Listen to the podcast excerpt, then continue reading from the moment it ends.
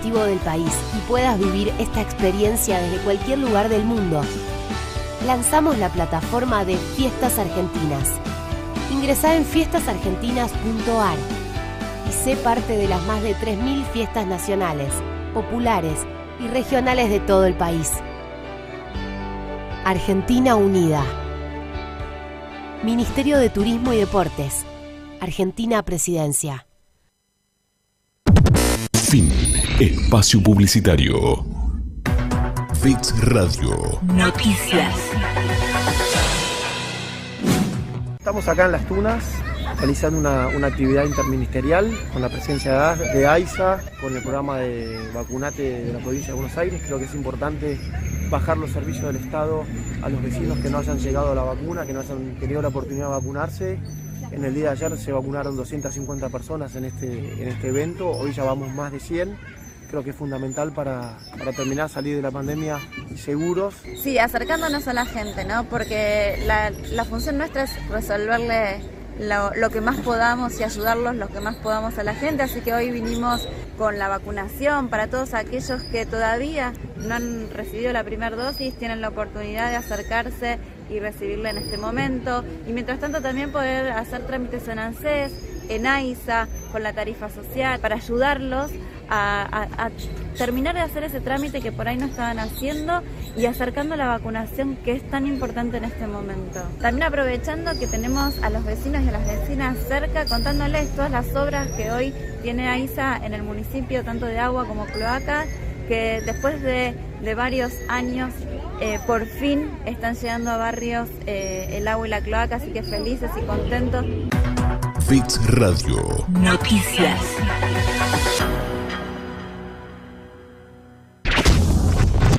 Encontrarnos solamente. Sentir y oír para llegar. Bits es música. ¡Vamos arriba! A partir de este momento comienza La Voz del Trabajador. Con Ricardo Lobaglio, porque la única verdad es la realidad. Política, actualidad gremial y sindical, entrevistas exclusivas, lo que nadie te cuenta, nosotros te lo contamos. Por una patria libre, justa y soberana, la voz del trabajador.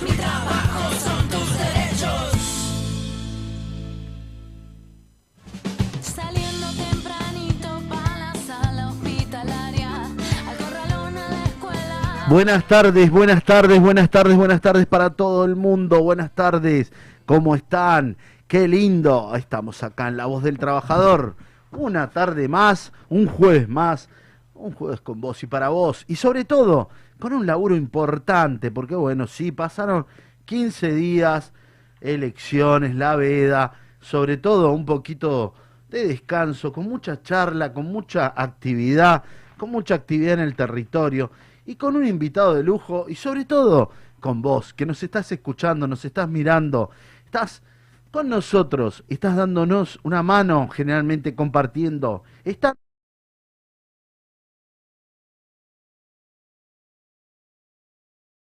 Leandro Acosta, secretario de organización de Stigas, el son los trabajadores de la industria del gas. ¿Cómo estás, Leandro? Bien, Ricardo, bien, y ahora mejor, en la casa de un amigo, mucho mejor. Qué grande, bienvenido a tu casa. Esta sí, es la casa de los trabajadores, como decimos siempre. Vos sabés que, eh, Lea, eh, para mí es muy importante tenerte, tenerte acá como, como sobre todo autoridad, como un compañero de la familia de los trabajadores del Estado, ¿no? Qué importante que es para nosotros, sobre todo en este laburo que es de todos los días, ¿no? De ese trabajador que, que construyó a un beneficio, al beneficio de la, de la familia, del barrio. Qué importante que era tener, yo lo hablaba con un compañero la otra vez de, Telefónico, qué importante que era tener el gas en la casa, ¿no, Leandro? Qué importante que era. Eh, es más, hasta valía un poco más. Yo me acuerdo, bueno, yo vengo de Mendoza, vos tuviste la suerte de estar por ahí. Decía el barrio, decía, tiene gas. Era como era algo muy importante tener el gas en la casa. Y de ahí es que tenemos la familia del gas y bueno, se ha ido acomodando a través de los años, nos golpearon como a todos los 90, esas privatizaciones importantes que hubieron y que se fue reacomodando el gremio. Y ahí tenemos un saludo muy grande para nuestro secretario general Mangoni, de paso. ¿Cómo viene ese reacomodamiento, digamos? Y mirá, como todas las empresas que eran de servicios públicos, empresas denominadas empresas productivas del Estado, que, sugirieron esta cuestión de, de, sacar esos capitales que para raramente para los argentinos eran improductivas y resulta que vienen gente de afuera y resultan productivas. La verdad que no hubo, los clientes los ponemos nosotros, el gas lo ponemos nosotros, los caños los habíamos puesto nosotros, la tecnología la habíamos puesto nosotros, pero las vaquitas se las llevaron ellos, las vaquitas fueron ajenas. Quería recordarte también al secretario general del sindicato importante, sindicato eh, Capital y Gran Buenos Aires, Pablo Blanco, compañero y amigo igual que Guillermo Mangone de la Federación a nivel nacional. Mirá, la industria del gas, hago una breve reseña por ahí para introducirnos qué significa el gas en la Argentina. Nosotros en la constitución del 49, el general Perón lo había puesto a los hidrocarburos como patrimonio inalienable del Estado Nacional. ¿Pero por qué? Porque justamente forma parte de la soberanía, nacional. El gasoducto, nosotros no teníamos gas natural, teníamos gas de fabricación de coque. Una de ah, las primeras cosas que hace Perón es por Canesa, con mandato a Canesa, que en ese momento era director, en el 45 director, de la, de, la, de la dirección de gas natural es desarrollar el primer gasoducto de Latinoamérica, que nació en Planta Lavallol y lo tuvieron que hacer al revés, para que no quede trunco y no se lo vayan apropiando. Entonces lo hicieron desde el destino hacia la extracción. Hago un poquito de, de síntesis a esto para que sepamos qué es el gas. El gas es netamente una idea de Perón. El gas natural que tenemos nosotros es una idea peronista, es un desarrollo peronista que reconvirtió la matriz tecnológica de Argentina. El gas, si bien lo tenemos en casa, pero pensemos qué significa. El 70% de la matriz energética es de gas. Esta electricidad es de gas. Las fundiciones son de gas. Nosotros tenemos en Latinoamérica el mayor consumo de gas natural y somos la segunda reserva mundial de gas, 805 TCF vaca muerta. Vaca muerta no es juego, vaca muerta es la segunda reserva mundial de gas. Terrible. O sea, estamos parados en una bolsa de gas. Tu provincia de origen es una provincia que tiene mucho gas y muy rico. Eh, me refiero a Mendoza, Luján de Cuyo. Tenemos en el norte, tenemos yacimientos sobre eh, el mar, nuestro mar eh, Atlántico, tenemos yacimientos sobre la, la Pampa. Digo, para poner un poquito de historia, ¿qué significa el gas? Y aparte es un servicio público. Este servicio público entrega energía. El, gas, es un bien social y acá se ha constituido como un bien económico. Es un bien social, por lo tanto es un derecho humano. Es el derecho a la calefacción, a la energía, al desarrollo, y hay que tomarlo como eso. Cuando acá nos dicen vamos a dolarizar la tarifa, cuando Perón diseña esto, no es para hacer un gran negocio con el gas, sino para, para permitir como esencia básica que se desarrolle en todas las demás industrias y como él decía, nadie se desarrolla en una comunidad que no se desarrolla. Cuestión fundamental, fundacional, la energía. Total. El gas es nuestra energía. Eso en el plano de la industria. Después tenemos en, las luchas sindicales, tenemos uno de los primeros, de, los primeros, eh, mm, ¿cómo te puedo decir?, referentes de la lucha eh, sindical, a, un hombre de eh, la industria del gas que en ese momento era de ATE. Nosotros éramos eh, trabajadores nucleados en lo que era el Estado, hasta que con buen tino y buena visión, en el año 57, después de, la fusiladora, los trabajadores, como veían que venían a apropiarse de, este recurso nacional, empiezan a formar los sindicatos y arman de, saliéndose de lo que eran las, los sindicatos del Estado. Y ahí se crea el sindicato los sindicatos regionales de gas y la Federación de Gas. Libertario Ferrari, seguramente lo has escuchado hablar, era de la industria del gas. Fue uno de los primeros en, hacer ese 17, ahora que estamos cercanos, el 17 de octubre. Libertario Ferrari saliendo con las columnas de Usina Corrales. Esas columnas. Hay, somos un gremio chico, pero con bastante historia de inserción. Tanto en CGT fue. Libertario Ferrari fue uno de los primeros eh, congresales eh, en los congresos internacionales de la CGT, esos primeros agregados del, sí, sí, Sí, sí, sí, Bueno, si bien era de ATE, pero era de ATE de la rama del gas. Claro, porque ATE estaba dentro de CGT, era Asociación Trabajadores del Estado, que después queda solo, digamos, inclusive, se corta en algún momento solo. Vos sabés que qué interesante, ¿no? Saber que una de las fuentes, una de las principales, si no es la, una de la mayor, una de las principales fuentes de energía que tenemos, que es el gas, que se hace tanto, ¿no? Porque uno por ahí, o sea, el que no conoce bien del paño, dice, bueno, el gas en la casa, el gas lo primero que piensa en la cocina, el gas el calefactor, el gas en el, en el auto, pero mueve todo, es impresionante. La urea del campo sale de la explotación del gas. La- el, el fertilizante que más se utiliza en Argentina y en el mundo sale de la depuración de- del gas natural. Del gas natural. Plantas que están en el sur. Mirá. Plantas que fueron desarrolladas, por ejemplo, como Serri, como Ajá. los gasoductos troncales, que fueron desarrolladas a partir de eh, la impronta del Estado Nacional y después fue concebido la- el servicio. Lea, los poneme, gasoductos que se poneme hicieron, un poco, poneme un poco pillo en esto, en, en en el conocimiento, porque uno aprende y sobre todo la audiencia está aprendiendo. Hoy estamos aprendiendo todos, los trabajadores, ¿no? Eh, y bueno, quiero contar porque me están haciendo, me están diciendo, estamos en 100.5 y en 5 TV, la imagen de Zona Norte, te cuento que salimos por todo, por todas las, las redes, salimos por TDA, salimos por todos lados, ¿eh? en Face, en vivo, en directo, y sobre todo los compañeros que nos puedan estar escuchando. Estamos con Leandro Acosta y sobre todo un compañero que nos está explicando, nos está diciendo, nos está desasnando. Los trabajadores tenemos nuestro espacio y nuestro lugar para poder comprender y escuchar, ¿no? Y hablando de esto, eh, me queda, me queda algo, algo en el tintero que, que te tengo que preguntar, porque en algún momento lo escuché y me quedé, ¿por qué? ¿Puede ser que teníamos que exportar gas de Bolivia? ¿Por qué? Sí, sí, sí. Nosotros tenemos un gasoducto, que es el gasoducto norte, del cual importábamos gas. Bolivia es un gran productor de gas. Importábamos porque en, eh, de gas del norte hacia los centros urbanos. Nosotros tenemos eh, un- una alta demanda estacional. En invierno baja la hidroelectricidad y sube el consumo domiciliario. Entonces, la cantidad de gas que necesitamos, si tenemos los troncales de transporte, lo que no se puede hacer en gas es sacar siempre la misma cantidad. Entonces, como esa demanda pasa de 60 eh, a 80 millones de metros cúbicos día a 140, 160, se importan.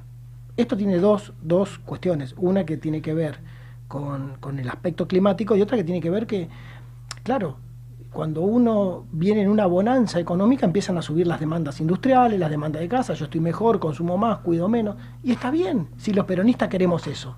O sea, Sí. no, no- no queremos que todo el mundo esté mal, no queremos la, la, la- el dom- como se decía, el dominio del proletariado. Nosotros queremos que todo el mundo esté bien, Sí, que sí. la espiral social ascendente sea también gozar de los beneficios de alguna clase, sin olvidarnos de donde venimos siempre. Total, total, total. Somos trabajadores. Accedemos al goce burgués, porque de eso se trata. Vamos a tener educación superior, vamos a tener nuestro hogar, vamos a tener todo lo que el peronismo propone que hay que tener, pero sin olvidarnos de dónde venimos, porque después nos pasa lo que nos pasó. Cuatro años horribles, imposibles de poderlo sacar. Yo sé que no, no se debería mezclar así tanto, ¿no? Pero tuvo mucho que ver. Nos olvidemos que la explotación de vaca muerta fue lo que puso el Estado y financió el Estado para desarrollar Vaca Muerta en el periodo de, de- de- de Cristina, de Néstor y de Cristina, porque empezó Néstor. Pero los beneficios, el lucro, se los llevaron en el otro periodo, la plata. Y hoy tenemos de vuelta que invertir. Y hoy el Estado está dando beneficios, por ejemplo, para exploración, para que nosotros no nos quedemos dentro de 10 años sin, Sin gas. gas. Ahora resulta que cuando la cosa empieza a andar, vienen los otros y limpian. Nosotros generamos, nosotros digo el gobierno de los trabajadores, el gobierno popular, el Sí, gobierno sí, sí, peronista, generamos las condiciones para que la economía surja, para que estemos todos mejor y viene uno y la limpia. Con el verso de que los sindicalistas, no, estas cosas que quieren hacer. Claro. Digo, estas cosas que quieren hacer, meten, están metiendo proyectos, compañeros, están metiendo proyectos para que se eliminen las indemnizaciones. Cuando el mayor crecimiento de la Argentina se dio con una doble indemnización. Total. O sea, y hay compañeros que no sé si están cegados por alguna frustración, eh, omnubilados por la esperanza de que van a pertenecer a otra clase. No, vamos a ser siempre laburadores. Sí. Vamos a acceder a determinados goces, pero siempre vamos a ser trabajadores. Nosotros en la industria del gas lo tenemos claro. Los trabajadores nuestros lo tienen claro. Mirá qué bueno lo que estás diciendo y estamos entrando en un campo que es el análisis, el análisis del que del cual fue un terrible cachetazo, terrible cachetazo el que recibimos y nosotros eh, esto lo tenemos que hablar. es importante hacer el debate. Y qué más eh, tenerlo con Leandro, un gran dirigente, un compañero que, que realmente está a la altura de las circunstancias. Y en poco me lo estuvo diciendo, ¿no?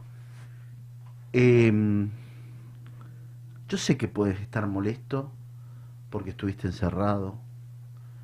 Yo sé que pudiste estar molesto porque no te alcanza el mango, porque tenemos graves problemas en la inflación, los acomodadores de precios, los especuladores, el club de los llorones que siempre estamos hablando, ¿no? De esos empresarios que suben las cosas sin escrúpulos, que sienten una noticia y salen corriendo a remarcar pero es muy importante este análisis, es muy importante de dónde venimos.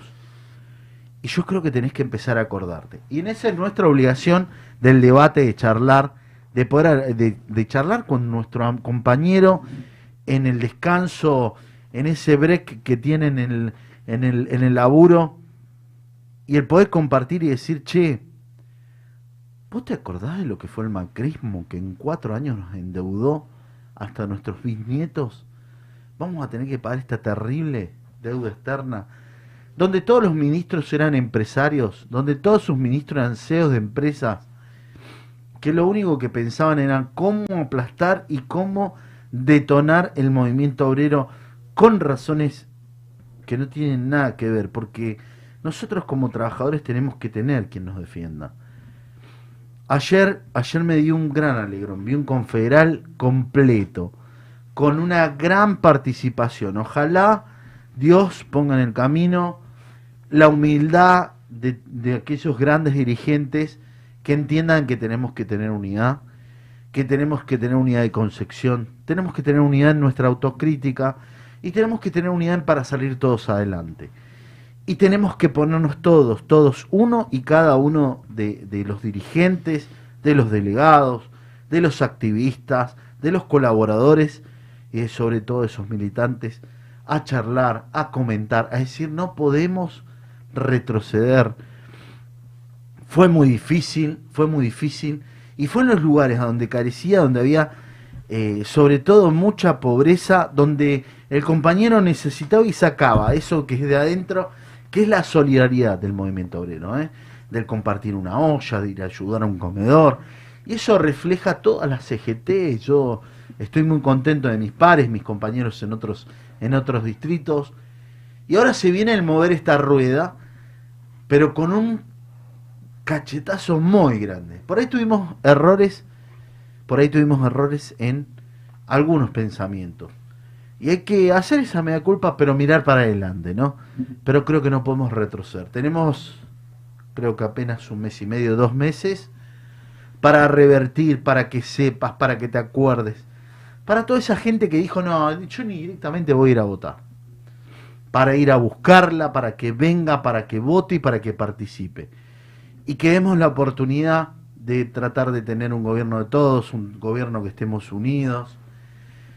Yo pienso que las diferencias se tienen que marcar y empezar a caminar para adelante. No sé cómo lo ves vos, Leandro. De la misma manera, lo veo de la misma manera y, y aparte digo, haciendo un poquito de retrospectiva, nosotros decimos que los gobiernos populares están de la mano de los reclamos de los trabajadores, ya sea desde la época de Hipólito Yrigoyen o a la época del mismo general Perón, desde donde nacen las reivindicaciones y la redistribución del ingreso de la participación de los trabajadores. Los trabajadores siempre estuvimos a la altura de las circunstancias, siendo actores principales o haciendo actores de base, pero siempre a la altura de las circunstancias. Vos fíjate que hoy se habla de una agenda de género y la primera agenda de género la pone nuestra líder espiritual, Eva Perón. O sea, el voto femenino, si bien otras compañeras los, los habían promulgado y lo habían trabajado, se hace realidad efectiva, como decimos nosotros, que es lo que vale realmente, porque son importantes los conceptos, pero los conceptos, lejos de, de poder ejecutarlos, y quedan en una idea maravillosa, pero en el campo de las ideas. La realidad efectiva del voto femenino, de esa igualdad de voto, pone la compañera nuestra, guía espiritual del movimiento obrero. Nosotros en nuestros convenios nunca marcamos diferencia de dinero entre una compañera y un compañero. Es un trabajador. Nosotros hablamos de trabajadores porque el trabajador es una identidad en sí mismo, es una entidad. Los que están del otro lado, como eran los que estaban en hace. no, los quiero ni nombrar para no levantarlos, no por eso digo los que estaban del otro lado, digo, como decía Eva, los Contreras. A mí me parece que nombrarlos, ponerle nombre es levantarlos. Y la verdad que no quiero ni siquiera nombrarlos, ya sabemos todo de quién hablamos, de los Contreras. Nos llaman empleados. ¿El empleado qué es? Algo que se emplea y se desemplea. Tiene una connotación negativa de desuso. Un trabajador es una entidad superior a eso. No se puede ser un destrabajador. Siempre se es un trabajador. Tendremos o no trabajo, como los compañeros de los movimientos sociales, que contienen al trabajador que ha sido desprovisto del derecho inalienable que tiene por constitución y artículo nuestro. Los derechos colectivos son nuestros. Si bien Palacios hizo derechos sobre el trabajo, fue sobre el trabajador individual, visto en forma individual. Nosotros pusimos la colectividad de los derechos miramos la totalidad, la solidaridad, nosotros llevamos a la salud. Y creo que llegó el momento, como siempre, de que empecemos a participar más activamente en las decisiones. Todos, todos los trabajadores, en todos los ambientes, cúpulas dirigentes, los trabajadores de base, tenemos que tener un rol más activo y más participativo. Siempre vamos a estar acompañando a los movimientos populares, al movimiento peronista, porque es nuestra esencia, porque somos eso. ¿Qué vamos a hacer si no?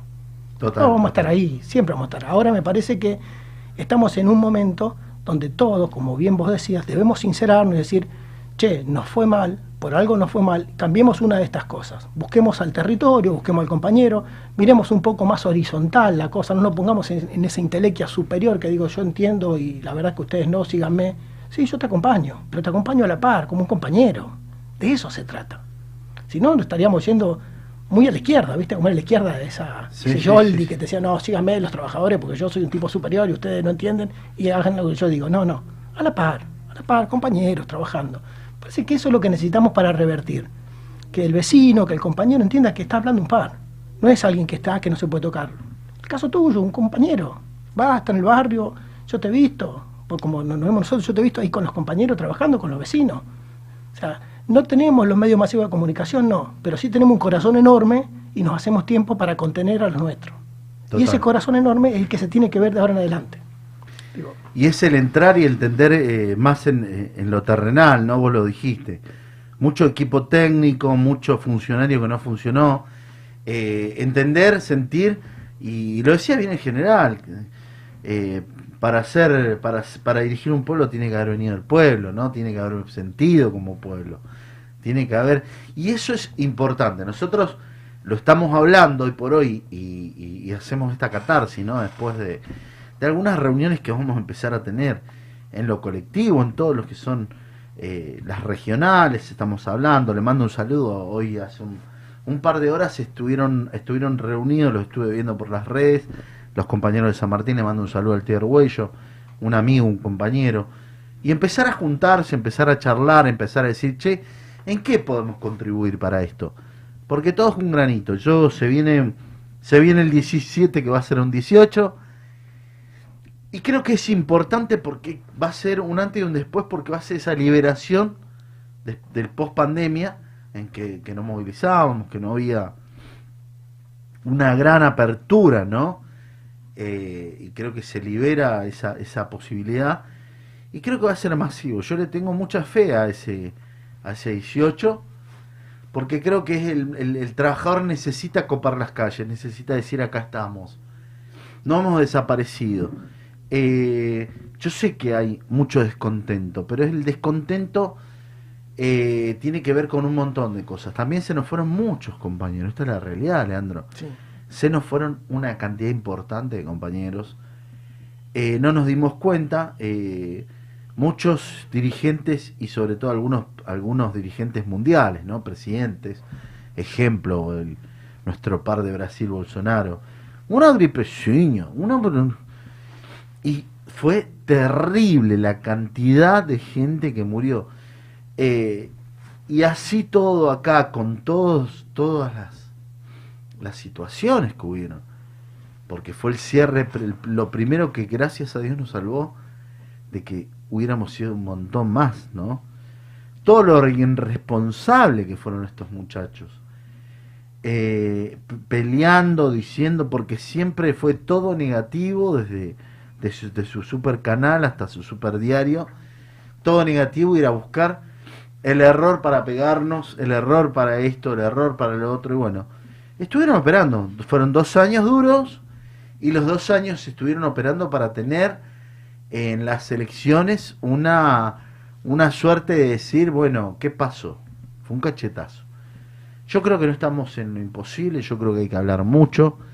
Yo creo que se han tomado medidas de fondo donde eh, se cambiaron algunos, algunos compañeros, tuvieron otros que, que, pasaron del gabinete a otro sector o no están más en el gabinete. Entiendo de que hay que mirar, y creo que tiene que haber una mirada puesta sobre todo el movimiento obrero, tiene que haber eh, funcionarios que vengan del, del, del, equipo y del trabajo, porque vemos de otra manera, creo que vemos de otra manera, sentimos de otra manera y tenemos que demostrar que somos de otra manera. Y eso, eso tiene que ver para, para, para hablar con nuestros gobernantes. Yo la verdad que he tenido la suerte de poder hablar con algunos dirigentes nacionales. Y, bueno, estamos todos sorprendidos, ¿no? Todavía estamos sorprendidos. Creo que hay que empezar a trabajar firmemente, no está todo perdido, hay que hablar, hay que hablar mucho con el compañero. Esto es importante y el movimiento obrero y su dirigencia, sus dirigentes medios, sus delegados, sus activistas, tienen que ponerse a hablar con los compañeros, a trabajar, a charlar.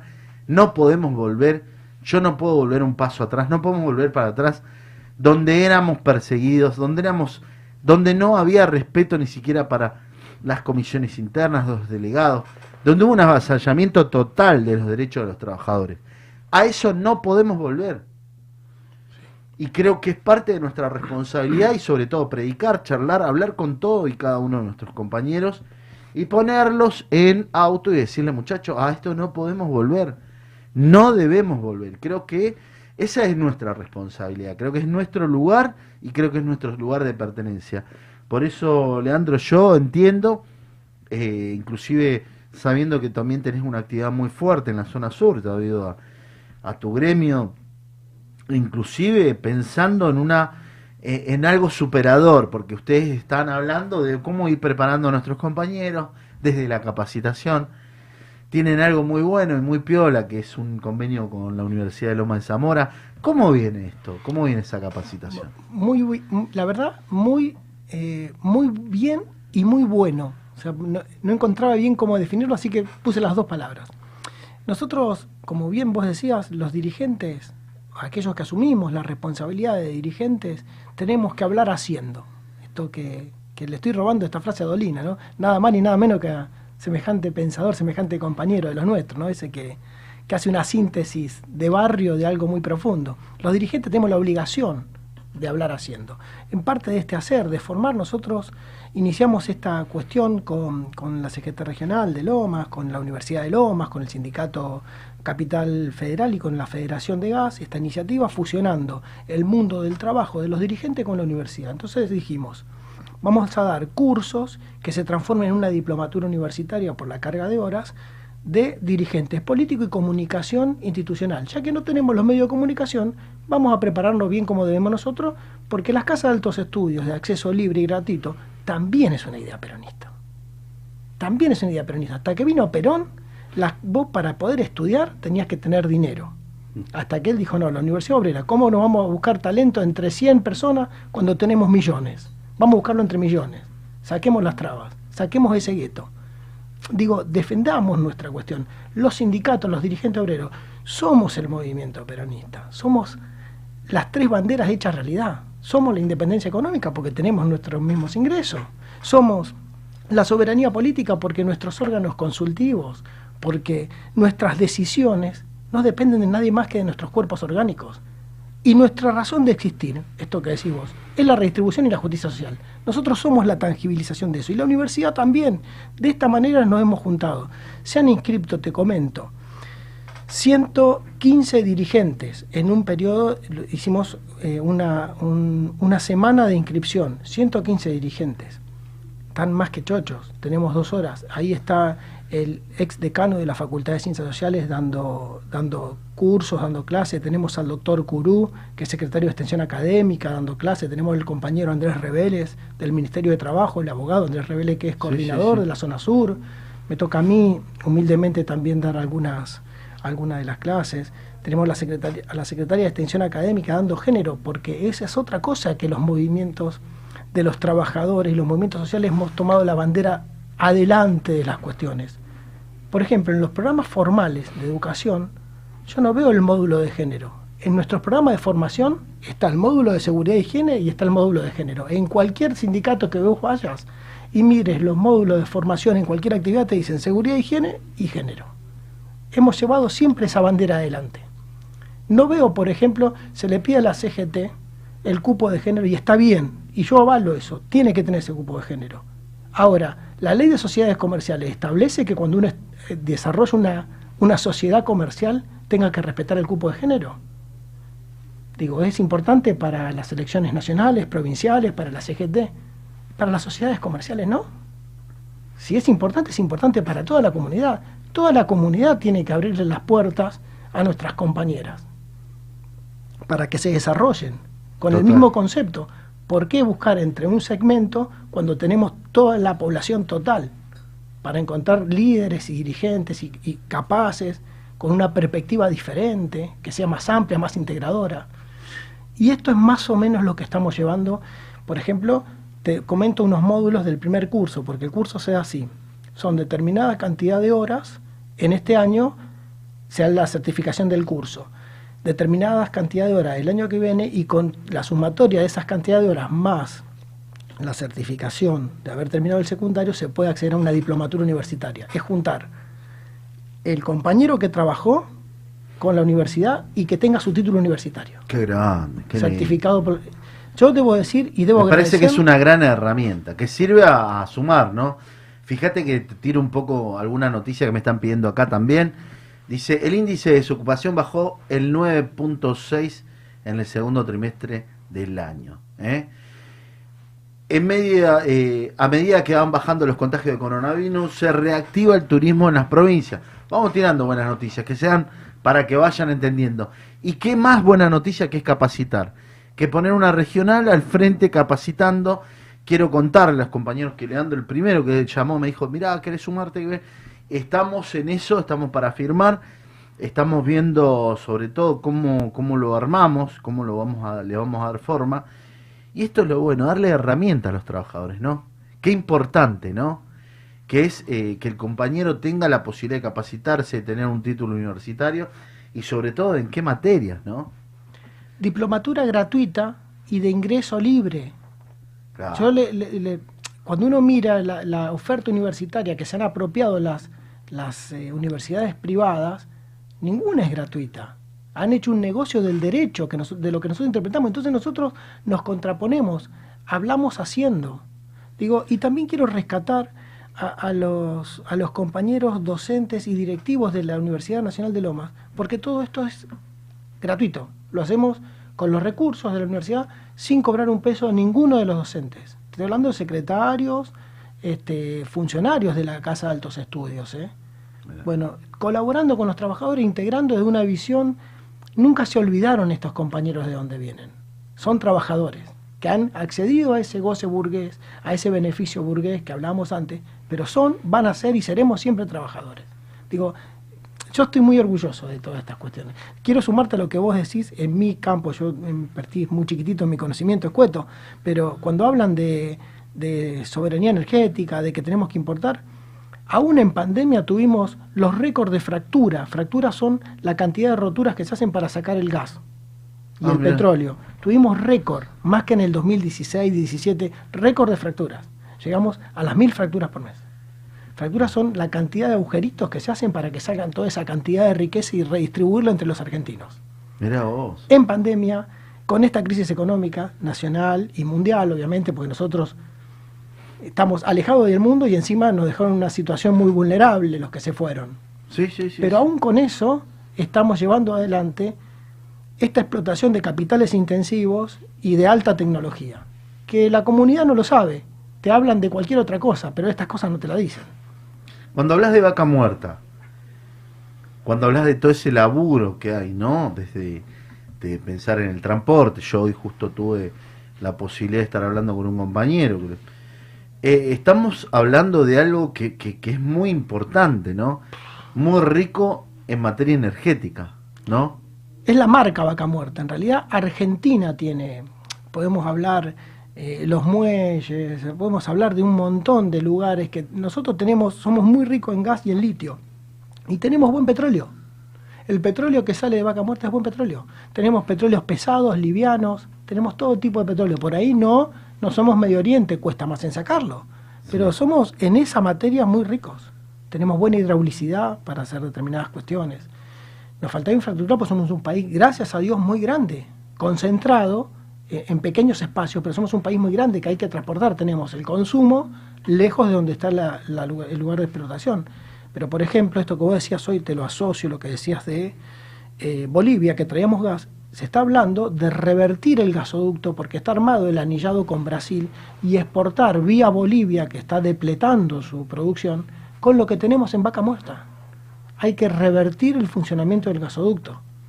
El gas que viene de Bolivia para Argentina iría de Argentina a Bolivia, Bolivia, zona norte de Brasil. Se está hablando de eso, se está hablando de que los únicos gasoductos que se hicieron en la época del menemismo fueron para sacar el gas a Chile. Esos gasoductos están hablando de ponerlos en funcionamiento para exportar eso.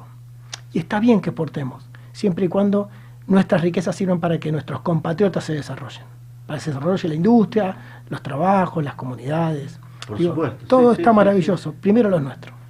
Sí, sí, sí, y que quede, ¿no? Porque hay algunos sí. y quiero pasarte un chivito que del cual estamos muy orgullosos en nuestra industria y ahí pongo en primera plana a mis dos secretarios generales que han sido bandera de que son hombres muy jóvenes. Pablo tiene 60 años, Guillermo tiene 40 años, el secretario general de la federación. Son jóvenes. Nosotros estamos, te lo había comentado en líneas generales, presentando un proyecto de jubilación anticipada para los compañeros, un régimen para aquellos compañeros que habían quedado excluidos de, de trabajo riesgoso, de trabajo penoso, de trabajo insalubre, que se puedan jubilar con 50 años y 25 años de aporte, que eso es un beneficio concreto y directo al mundo del trabajo, al compañero, al trabajador, reconociéndole, por ejemplo, todos estaremos de acuerdo que todos los trabajos son dignos, pero no es lo mismo trabajar arriba de 60 kilos de presión de gas. Para que te des una idea, una, una cocina tiene 20 gramos, un gasoducto tiene 60 kilos de presión. Una cocina te genera miedo y riesgo, imagínate 60 kilos es, pesado ese laburo. Bueno, hoy estuvimos con la senadora Nancy González eh, presentando ese proyecto, pudiéndole llevar desde el Senado de la Nación, devolviendo esos derechos a los trabajadores de nuestra industria. O sea, ojalá se pueda dar y, eso será una, un paso en la historia, como muchos otros logros que se están haciendo al nivel de los trabajadores. También lo hizo Walter Correa con los curtidores. Digo, devolviendo derechos, siempre devolviendo derechos a los trabajadores. Volviendo, volviendo, sí, con leyes que, que tengan que ver y sobre todo el recambio de la nueva participación, ¿no? Que, que es que para mí es muy muy importante. Vos lo decís, fíjate, fíjate lo que es sobre todo un trabajador que en realidad es joven en su matriz productiva con, con 50 años, con 25, pero le permite el lugar a otro y se abre también la posibilidad de la producción. Ahora bien, nosotros estamos, eh, eh, estamos pensando y estábamos hablando la otra vez con algunos compañeros de que de que bueno, se vienen muchos vientos de cambio, con muchas historias, con muchas eh, eh, y sobre todo con lo que tiene que ver con la matriz productiva y con lo que tiene que ver con eh, la tecnología, ¿no? Cómo ponernos a, la altura, porque se vienen tecnologías innovadoras que buscan hacer más y con menos trabajadores. Ahora, eso tiene que ver con capacitarnos y empezar a tener en cuenta otras cosas, ¿no? por ejemplo, nosotros hablamos de la energía eh, que, se habla de basura y no, y, es el reciclado y, no es basura en realidad. Eh, creo que es importante renovar, empezar a trabajar en otras energías, volver a, al reciclado mundial, ¿no? Porque por ahí no nos damos cuenta. En nuestro planeta eh, hay compañeros que, hay, hay países que importan importan material para reciclar. Sí. Y nosotros tenemos que empezar a tener ese en cuenta eso. En todo lo que es, vos sabés que yo tuve acá el secretario general de reciclaje, me mostraba los ladrillos, terrible. Las cosas que se pueden hacer reciclando, las cosas que podemos ir generando con nuevas matrices de energía. Y todo, para todo eso necesitamos el gas. Necesitamos ese calor que emana, que, que sale del gas. Y qué importante que es el gas, ¿no? En las cocinas, en todo lo que es, en todo lo que es industrial, ¿no? Que mueve tanto. Mira, la matriz está, nosotros tenemos el parque automotor más grande de, Latinoamérica de gas de GNC, de gas natural comprimido. Somos vanguardia, tenemos fabricantes de equipos de GNC en Argentina. Tenemos, obviamente, ya dijimos, el gas, la provisión. Pero aparte de eso tenemos la tecnología para licuefaccionar el gas. El gas natural, como bien lo dice, está en estado gaseoso. Si uno hace una expansión adiabática y, lo baja a, 100, a menos 165 grados, puede comprimir el volumen 600 veces. Esto quiere decir que en un metro cúbico puedes tener 600 metros cúbicos, pero líquido en vez de gaseoso. Y esto se puede transportar. De hecho, es la tecnología que le está dando gas a China y le está dando gas a Europa, el LNG. Y es lo que le permitió a Estados Unidos ser exportador.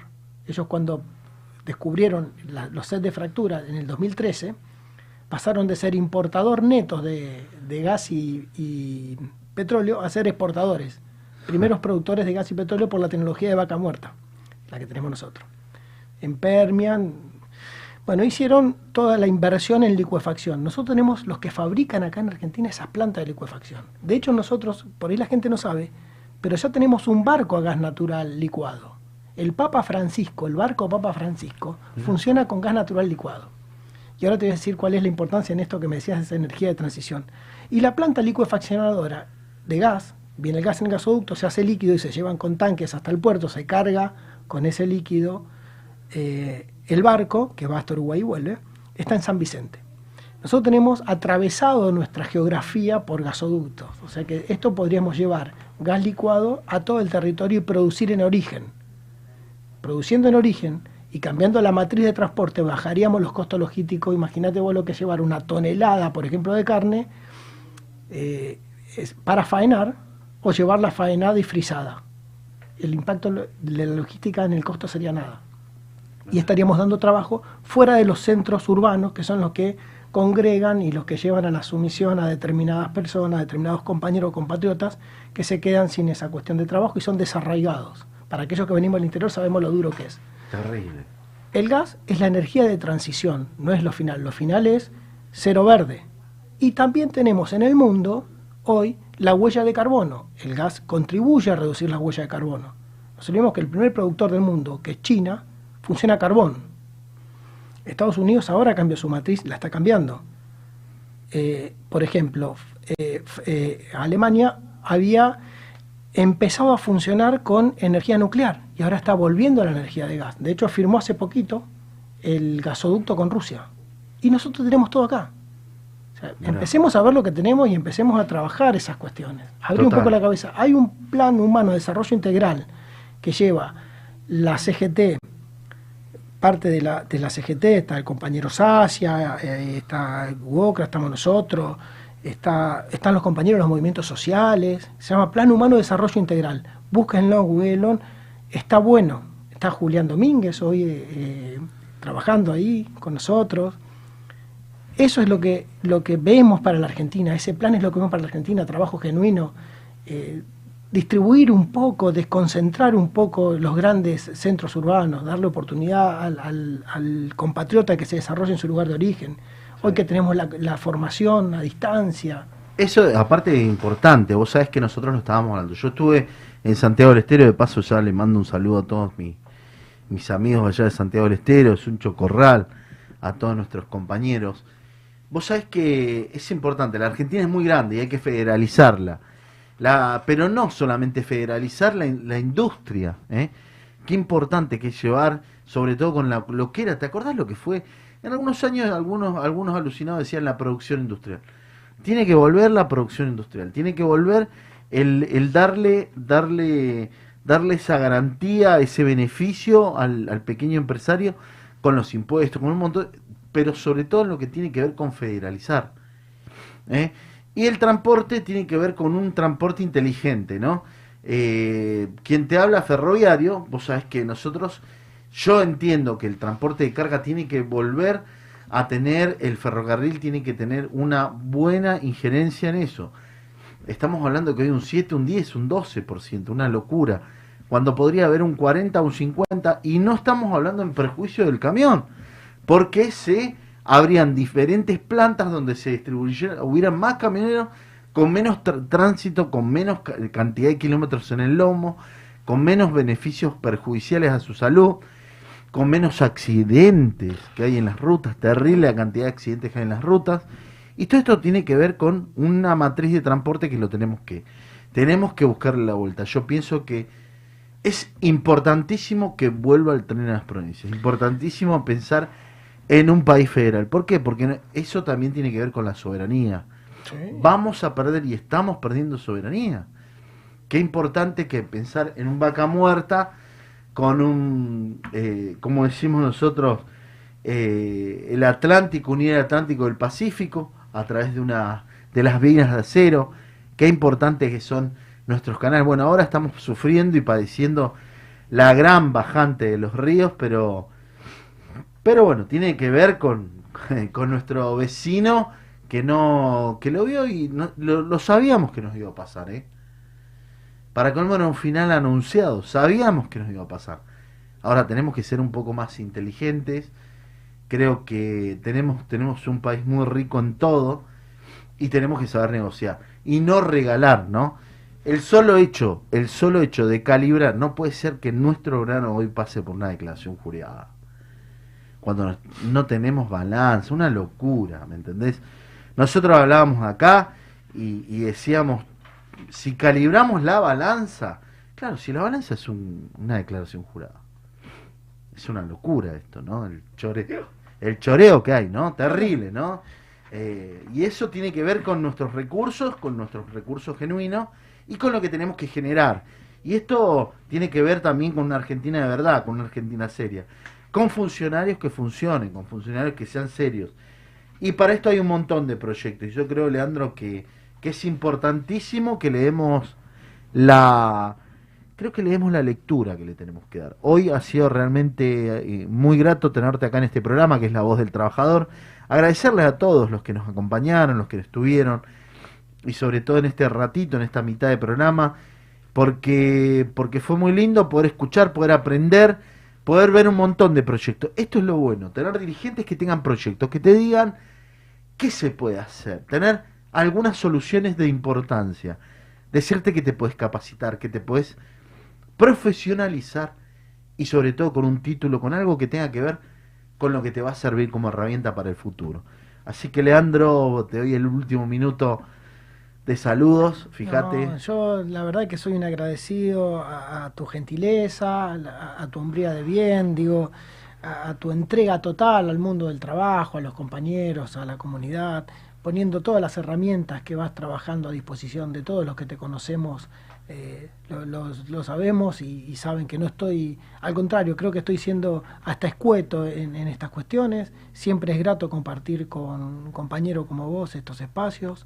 Que, tener la deferencia de invitarnos a poder expresar en lo que estamos participando y estamos siempre para colaborar. Yo la verdad que estoy más que contento, te dije a la entrada, me siento en la casa de un amigo porque te considero así porque la palabra compañero para nosotros es eso. Así que nada más que agradecimiento, Ricardo. No, bueno, el agradecido soy yo por haber estado, agradecido por, por tu participación, por sobre todo la riqueza que le das a esto que es el movimiento obrero, a nosotros que tenemos que estar donde tenemos que estar. Y como siempre lo digo, Leandro Costa es un compañero licenciado, un compañero que está donde tiene que estar, un compañero que le ha puesto sobre todo el compromiso de capacitar, de ayudar y cuando vos lo llamás siempre está atento a escucharte, a atender ese teléfono y estar donde tiene que estar es muy importante hoy a la hora de conducir, de estar. Así que un, un abrazo muy grande para tu secretario general, para el secretario general de la federación. Sabes que estas son las puertas abiertas. Acá estamos en La Voz del Trabajador y estamos nada más y nada menos con Leandro Costa, secretario de organización de Stigas. ¿eh? Es el sindicato de los trabajadores de la industria del gas ese sindicato que une una familia tan grande con una matriz tan importante como es una fuente de energía como es el gas. Así que nos estamos viendo prontito, gracias Leandro. Y en ratito nomás seguimos en La Voz del Trabajador, estamos con vos y para vos. Un ratito nos vemos. Hacemos una pausa y seguimos trabajando para vos. Ya volvemos. La voz del trabajador. Con Ricardo Lobaglio. Bits 105 FM. Inicio espacio publicitario. 2JM. Somos proveedores de filtros y lubricantes más completos de la zona. Productos de primera línea. Autos, motos, camionetas, 4x4. Vehículos nacionales e importados. Atención personalizada. 2JM Lubricantes. Salta 365. Frente a la plaza de General Pacheco. Tigre. Cada miércoles de 18 a 20 horas nos podés ver. Nos podés escuchar En 5 bits. La vuelta que faltaba. Con información, sorteos, entrevistas exclusivas, la música que te gusta y, Toda la data. En 5 bits, vos sos el centro de la escena. Dale, sumate. Todos los miércoles de 18 a 20 horas tenés una propuesta, Con la conducción de Sara 10, en vivo y en simultáneo por 5 TV. idea y dirección general, Alexis Carballo. 5 bits. En la 100.5 FM. Sentimos música. Estás en 5 bits. Estás en 5 bits. Estudio Méndez y Asociados. Asesoramiento impositivo, tributario, laboral y previsional. Teléfono 4736-0143. Rivadavia 1014. General Pacheco. Tigre. Hola a todos y a todas, soy Javier Pars y junto al equipo de Asado con Parqué los esperamos todos los miércoles de 20 a 21 por Bits Radio, por 5 TV. Vamos a tener deporte, música, historia y sobre todo discusión política en serio. ¡Viva Perón!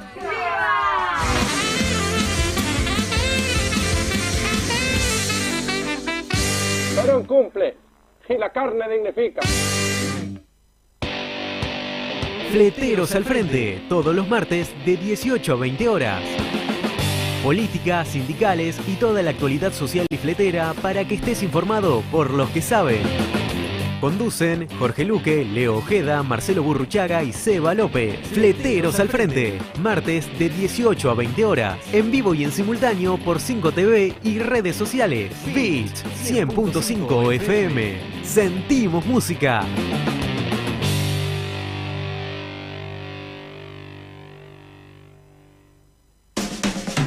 Informa, resumen de noticias. El municipio de Tigre y la provincia finalizan la primera etapa de refacciones en el hospital de General Pacheco. El intendente Julio Zamora supervisó las obras a más de un mes del incendio que afectó el área de guardia, neonatología, quirófanos y terapia intensiva. Se desarrollan trabajos de pintura, instalación eléctrica y nuevos boxes con equipamiento. Además, se construirá una sala de parto respetado. Julio y Gisela Zamora lanzaron la Liga Municipal Infantil de Baby Fútbol y entregaron material deportivo a los clubes de Barrio de Tigre. El intendente y la concejala encabezaron la presentación del torneo anual en el que participan más de 1.200 chicos del distrito. Pelotas, conos, pecheras, redes e infladores fueron los elementos otorgados por el gobierno local en el Polideportivo Domingo Faustino Sarmiento para promover el óptimo desarrollo de las diversas instituciones. Avanza la ampliación del centro de salud del barrio El Arco en Benavides. El intendente Julio Zamora recorrió las obras del nuevo espacio de 150 metros cuadrados cubiertos que lleva adelante el municipio junto al gobierno bonaerense. Tendrá cuatro consultorios, un salón de usos múltiples, una sala de residuos patogénicos, entre otras áreas. El municipio de Tigre fortalece el turismo accesible de cara a la temporada de verano 2022. La gestión local realizó adaptaciones en los puntos más concurridos del distrito a fin de generar espacios aptos para todos los vecinos y visitantes. Recientemente la concejal Gisela Zamora recorrió la estación fluvial del centro de la ciudad donde se encuentran el mapa áptico y el camino podotáctil. Ahora los vecinos de Tigre pueden disfrutar de los talleres culturales del municipio en los polideportivos. La oferta contempla una variedad de actividades artísticas como guitarra, folclore, teatro y dibujo. Se dictan de forma gratuita y las inscripciones continúan abiertas para niños, jóvenes y adultos que vivan en el distrito. Tigre, municipio. Desde la provincia implementamos nuevas medidas sociales y productivas destinadas a los sectores bonaerenses afectados por la pandemia. Se incrementa y amplía el alcance de diferentes políticas sociales para niños, niñas, jóvenes y adultos mayores. Se fortalece el turismo y la cultura. Se sostiene el empleo. promueve un alivio impositivo a contribuyentes y se amplían líneas y programas del Banco Provincia que alientan el consumo y la producción. No bajemos los brazos, sigamos poniendo la provincia en marcha. Gobierno de la provincia de Buenos Aires. Un brillante futuro te espera. Estudia Mecánica Dental. Instituto San José. Carreras cortas y lucrativas. Abierta la inscripción. Teléfono 4749-0814. Avenida Cazón 22. Tigre. Instituto San José. Sonidos que activan. Canciones que te recuerdan buenos momentos. Y los que te marcarán el presente en un futuro. De lunes a viernes, de 14 a 17 y de 20 a 23 horas. Los primeros 30 por Beats 100.5 FM.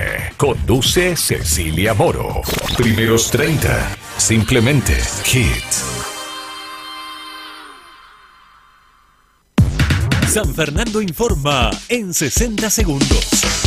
El municipio en tu barrio llegó al nuevo parque de la calle Miguel Cané para acercar servicios gratuitos e inmediatos, resolver consultas y brindar información. Continúa el despliegue de stands de las áreas de atención vecinal, medio ambiente, zoonosis, salud y ANSES. La secretaria y candidata a concejal, Eva Andriotti, compartió la jornada en el espacio verde recientemente inaugurado en Virreyes Oeste culminó el vigésimo cuarto encuentro nacional de artesanos en la Plaza Mitre. Durante cuatro días consecutivos, con protocolos y cuidados, se presentaron artesanías típicas de diferentes puntos del país, acompañadas de espectáculos de circo, tango, rock y folclore. San Fernando, una ciudad que se renueva. Todos los martes de 16 a 18 horas no te podés perder antes de lo previsto. Dos horas con música, actualidad, entrevistas, opinión y mucho más. Conducen Laura Ortega y Pedro sin Instagram. Dale, sumate a nuestra propuesta, que a vos te esperamos incluso antes de lo previsto. Martes de 16 a 18 horas por la Beats 100.5 FM. Sentimos música. Cuenta DNI ya tiene 2 millones de usuarios y para festejarlo, el Banco Provincia sumó más funciones a su billetera digital. Envía dinero, compra en comercios, recarga el celu y paga tus servicios desde donde estés. Es gratis. Bájate cuenta DNI en solo tres simples pasos y sé parte de esta gran comunidad. Banco Provincia, el banco de las y los bonaerenses. Convivir a diario con la salud y el bienestar personal es ponerle fichas y apostar en grande a nuestro cuidado personal. Somos Radio Doc. Radio Doc, lunes a viernes de 23 a 01 de la mañana. Beats Radio 100.5 FM. Sentimos música. Fin. Espacio publicitario. Encontraremos siempre el momento justo. Sentí música las 24 horas. www.bitsradio.com.ar Sentir para creer, oír para llegar. Bits es música. Somos el día a día. Somos la voz del trabajador. No estás solo. Estamos juntos, trabajando. Seguimos con más programa.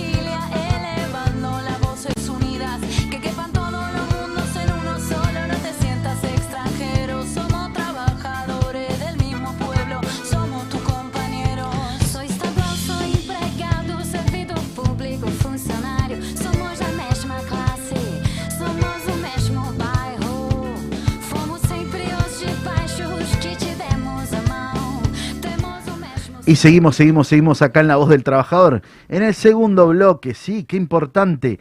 Estamos acá en La Voz del Trabajador, que salimos los jueves de 18 a 20 en Radio VIP 100.5 y en 5 TV, la imagen de Zona Norte. Y tengo unos invitados de lujo. Tengo unos invitados que realmente tienen que ver con el trabajo social. Y qué importante que es esto de, del movimiento de trabajadores excluidos. ¿Eh? El MTE, estamos con Marcos del Pino. ¿Cómo estás, Marcos? ¿Cómo te va, Ricardo? ¿Cómo andan todos y todas? Nosotros bien, por suerte. Venimos ahí de, de la casa comunitaria de Tigre, de, de trabajar y acá a charlar un rato con, con ustedes. También lo tenemos a Alan Barriento. ¿Cómo estás, Alan? ¿Cómo estás? Buenas tardes, Ricardo. Buenas tardes a todos y a todas. Eh, la verdad que por suerte bien, contento de tener la posibilidad de estar en este espacio. Eh, y nada, agradecerles por el recibimiento. Por favor, para mí es un, un placer. Facundo, ¿cómo estás? Hola, buenas, contento, contento por, por la invitación que nos dieron, por poder venir a participar de acá, es un orgullo para nosotros. Qué lindo, qué lindo es tener esta juventud, ¿no? Esta juventud que le pone mucha onda, mucho, mucho sobre todo, como decimos, eh, el incluir, ¿no? El incluir el barrio, incluir el compañero, compañero que a veces tuvo algunas dificultades en su vida y que ve, ve una luz de esperanza, ve el de juntarse, el de sentirse que, que salió adelante y el sentirse que va a ayudar a otro joven y que está ayudando en el camino de trabajar y de poder incluir y decirle, hay una posibilidad, hay una salida, hay una, salu- una salida que es muy linda, que es la esperanza, la esperanza de poder trabajar, la esperanza de poder generar algo y sentirse incluido, más allá de que muchas veces han sido excluidos, ¿no? Yo tengo, tengo muchos amigos, de paso ya le mando saludos a Grabois, a, Miño, y hoy estoy con, con Marcos del Pino, que me va a contar un poquito cómo se armó, cómo fue, cómo, cómo vienen estos vientos de libertad, porque la libertad tiene que ver también con, inclu- con incluirse, ¿no? Sí, tal cual, Ricardo. Bueno, para comentar un poco de qué se trata Viento, hay que comentar un poco, como bien decías vos, de, qué se trata el MTE, ¿no? Y el MTE eh, es, como lo dice sus letras, su nombre, es un movimiento que intenta denuclear y de, de darle organización y poder a las unidades productivas de los trabajadores y trabajadoras excluidas. Y eso lo vamos haciendo en distintas ramas. Arrancó con allá por 2001, 2002 con los compañeros y compañeras cartoneras en- que trabajaban en la capital federal, pero que la mayoría eran del conurbano. Y hoy, aparte la rama cartonera, se empezó a armar la rama de construcción, la rama rural, la rama textil, eh, la rama sociocomunitaria, que es todo el trabajo que hacen los compañeros, sobre todo las compañeras en los barrios, para contener y para también darle respuestas ahí a nuestro pueblo cuando el Estado no llega. Eh, la rama, hay múltiples ramas, ahora por ahí me estoy olvidando de varias, pero y una de esas ramas es Vientos de Libertad, que tiene la particularidad de ser la rama que acompaña a nuestros compañeros en, en momen- en momentos muy duros de su vida. Eh, mayoría de compañeros y compañeras que han tenido muchos problemas con el consumo, pero que como bien decimos nosotros, el consumo es el problema número 12 en sus vidas. Antes han tenido un montón de problemáticas que lo han excluido, que como bien decía vos, que no le han dado oportunidades, que los han, los han excluido un poco de, de la sociedad y de, y de la comunidad, por algún decir. Y Vientos es una rama que empezó a darle una respuesta a esos compañeros, o por un acompañamiento, y que como bien caracteriza el MTE, arrancó con compañeros y compañeras que, pasaban por la problemática del consumo y empezaron a construir dispositivos, casas comunitarias, centros comunitarios, barriales, que empezaron a acompañar a, a pibes y pibas que tenían problemas con el consumo. Y hoy somos una red nacional que forma parte del movimiento y que cuando escuchaba al compañero que habló antes, digamos, ¿no? y que, que estamos tratando de federalizar nuestra, eh, nuestro programa y darle una política nacional que forma parte también del Plan de Desarrollo Humano Integral. Y hoy tenemos el orgullo de estar acá con, bueno, con Alan y con Facu, que son compañeros que han hecho proceso y que hoy son referentes de, de una de nuestras casas históricas que está acá en Tigre, en el Delta, y que además de esas casas que tenemos acá en el conurbano, que son seis, y una que es la única que es de mujeres, disidencias con sus hijos e hijas, que está en Luján, eh, estamos federalizándonos. Abrimos hace poco la primera casa en Córdoba, abrimos dos casas en Neuquén, estamos buscando para abrir una casa en, en, en Rosario, en Mar del Plata, y al mismo tiempo tenemos centros comunitarios, centros barriales en todo el país, más de 50 centros barriales en todo el país. que tratamos de hacer eso, de acompañar a, a nuestros pibes en, en sus peores momentos y a nuestras pibas, y con la fuerza de la juventud, porque hoy también sabemos nosotros lo que son capaces de hacer nuestros pibes cuando empiezan a ver que se puede y empiezan a tener esas oportunidades que muchas veces el sistema no les dio. Y eso es un poco lo que hacemos, ¿no? Específicamente en las casas comunitarias viven nuestros compañeros al mismo tiempo que hacen un proceso. Eh, ellos por ahí, los chicos, van a poder contar un poco mejor el trabajo que hacemos ahí. Y en los centros barriales son más dispositivos ambulatorios. Son dispositivos donde vamos trabajando con los compañeros al mismo tiempo en su barrio, al mismo tiempo que los que tienen la suerte de trabajar, trabajan. Eh, y al mismo tiempo, bueno, vamos, si no, creando nosotros también, muchos de nuestros compañeros laburan con nosotros, pero muchos otros eh, vamos buscando la vuelta, creando cooperativas de trabajo, donde que los puedan incluir eh, y armando distintas unidades productivas. Otra de las ramas muy importantes que tiene el MTE, que me olvidaba decir, es la rama de liberados y liberadas, que hace un poco la parte de crear cooperativas para todos los compañeros y compañeras que estuvieron detenidos y que también son excluidos una vez que salen de los penales. Generalmente ya el trabajo formal es para muy pocos, lamentablemente, eh, mucho menos para nuestros compañeros. Entonces nosotros hemos tenido que inventar estas, estas, esta organización para darle potencia a las distintas ramas y Vientos es la que se encarga un poco de, la salud al interior del movimiento. Qué bárbaro.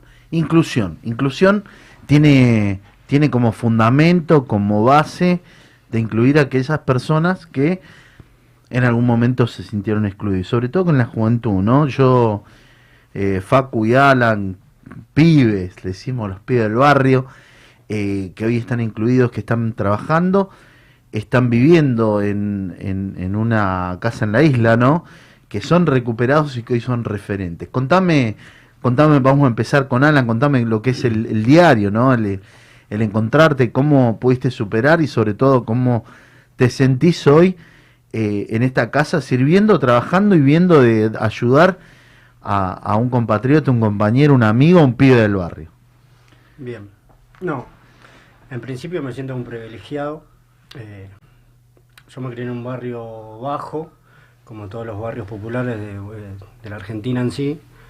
Eh, cuando vos estás en la calle consumiendo y mirás a tu alrededor y no hay nadie, entras eh, en mucha angustia, en- o sea, entrar en enojo en sí con la vida, con el mundo, porque te- te- si bien muchas veces se habla de la responsabilidad individual, de eh, el consumo problemático, no problemático eh, y demás, cuando vos te criás en un barrio donde no tenés posibilidades de elegir, es difícil pensar en la responsabilidad individual, ¿viste?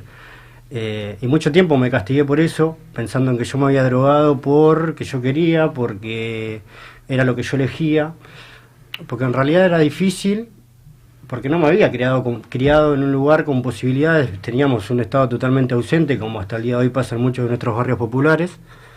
Eh, y me castigué mucho tiempo por eso, por no poder salir del mismo barrio, porque la policía te maltrata, porque eh, sos uno de afuera, te vas a buscar laburo, olvídate que te lo dan, eh, por tu figura, porque das tu dirección y no.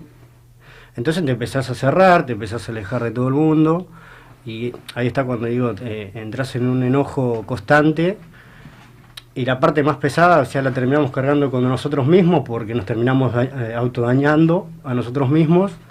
Eh, y nada, cuando te encontrás con gente, yo siempre digo que cuando me, yo tuve la posibilidad de encontrarme con vientos de libertad, eh, tuve la posibilidad de elegir, ¿viste? Tuve la posibilidad de elegir porque me encontré en un espacio con muchas personas, compañeros y compañeros, compañeras y compañeros que me brindaron posibilidad de elegir, eh, me brindaron una mano, no me excluyeron y me acompañaron. Y creo que una de las características principales que nosotros tenemos como vientos es acompañarnos, no solamente a los compañeros que están en proceso, sino a nosotros como recuperados. Eh, y después de estar parado de este lugar, eh, nosotros bueno, usamos estas palabras, referente, coordinador, o sea, nosotros más allá de esos títulos somos todos eh, lo mismo. Eh, y eso te, te terminás sintiendo parte, más allá del lugar que ocupes dentro de la organización, porque no te olvidas primero de dónde, de dónde venimos, no, yo, o por lo menos yo no me olvido bien eh, de, de dónde vengo, Y cuando entro a esa casa y me encuentro con un montón de pibes que están en la posición que yo en un momento estuve y hoy tener la posibilidad de yo ser, que les brinde la posibilidad de elegir cuando yo había estado en ese lugar, la verdad que es algo muy gratificante. Eh, y creo que eso es lo que también me da fuerza todos los días para hoy seguir sosteniéndome y poder elegir eh, la vida que hoy llevo, ¿no? Hoy por suerte estamos, estamos en un momento lindo, con un montón de dificultades, con un montón de eh, esto, de dificultades, porque hay cosas que no dependen de nosotros, porque te vas encontrando con muchos quilombos dentro de la casa, con muchos pibes que vienen con muchos derechos vulnerados y a veces te quedas sin respuesta y también te frustra. Pero bueno, ahí está cuando hablo de compañerismo, tratamos de acompañarnos y de ir hasta donde podamos para poder generar instancias de acompañamiento para cualquier pibe o piba que esté dentro de nuestras casas. Eh, pero nada, eso. Eh, lindo, estar de este lado y tener esa posibilidad. El sentirte útil, el solo hecho de, de dar una mano, ¿no? De ayudar a tu par, de ayudar a tu compañero, de ayudar a tu, a, a tu compañero de, de- de casa, decirle, bueno, acá tenés las puertas abiertas, hay una solución más allá de, de la droga, el alcoholismo y, y por ahí que, que, que te lleva a, a equivocarte en la vida, que te, que te lleva a pasar el mal trago de estar eh, y muchos encerrados, de pasar situaciones muy difíciles donde peligra su vida, donde, donde padece y sufrimiento de la familia, de tu madre, de tu hermana, de tu hermanito, eh, cuando hay una violencia de familia, donde vos sentís, eh, me imagino yo, ¿no? Sentís, el llanto no es lindo, ¿no? El llanto no es lindo, el llanto te genera situaciones muy difíciles.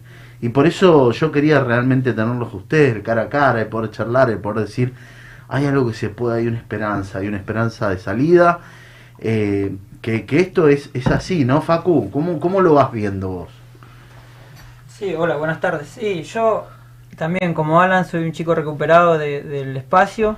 Eh, yo tomo la decisión de internarme en el 2015 por una problemática de consumo que estaba muy muy mal con el tema del consumo y una vez que llego a viento y me recupero y hoy poder dar una mano a los chicos por ahí que están en proceso es como algo gratificante, como dijo mi compañero, algo que a uno lo, lo llena mucho, el poder ayudar a otro, a otro pibe cuando a mí también me ayudaron, el poder dar una mano, porque yo también estuve así, el estar en mi barrio y que vengan pibes a preguntarme si le puedo dar una mano para que se interne, si lo puedo ayudar para poder dejar el consumo, creo que algo muy gratificante y llena mucho y me hace poner orgulloso y contento de poder dar una mano para ayudar a los demás, ¿no?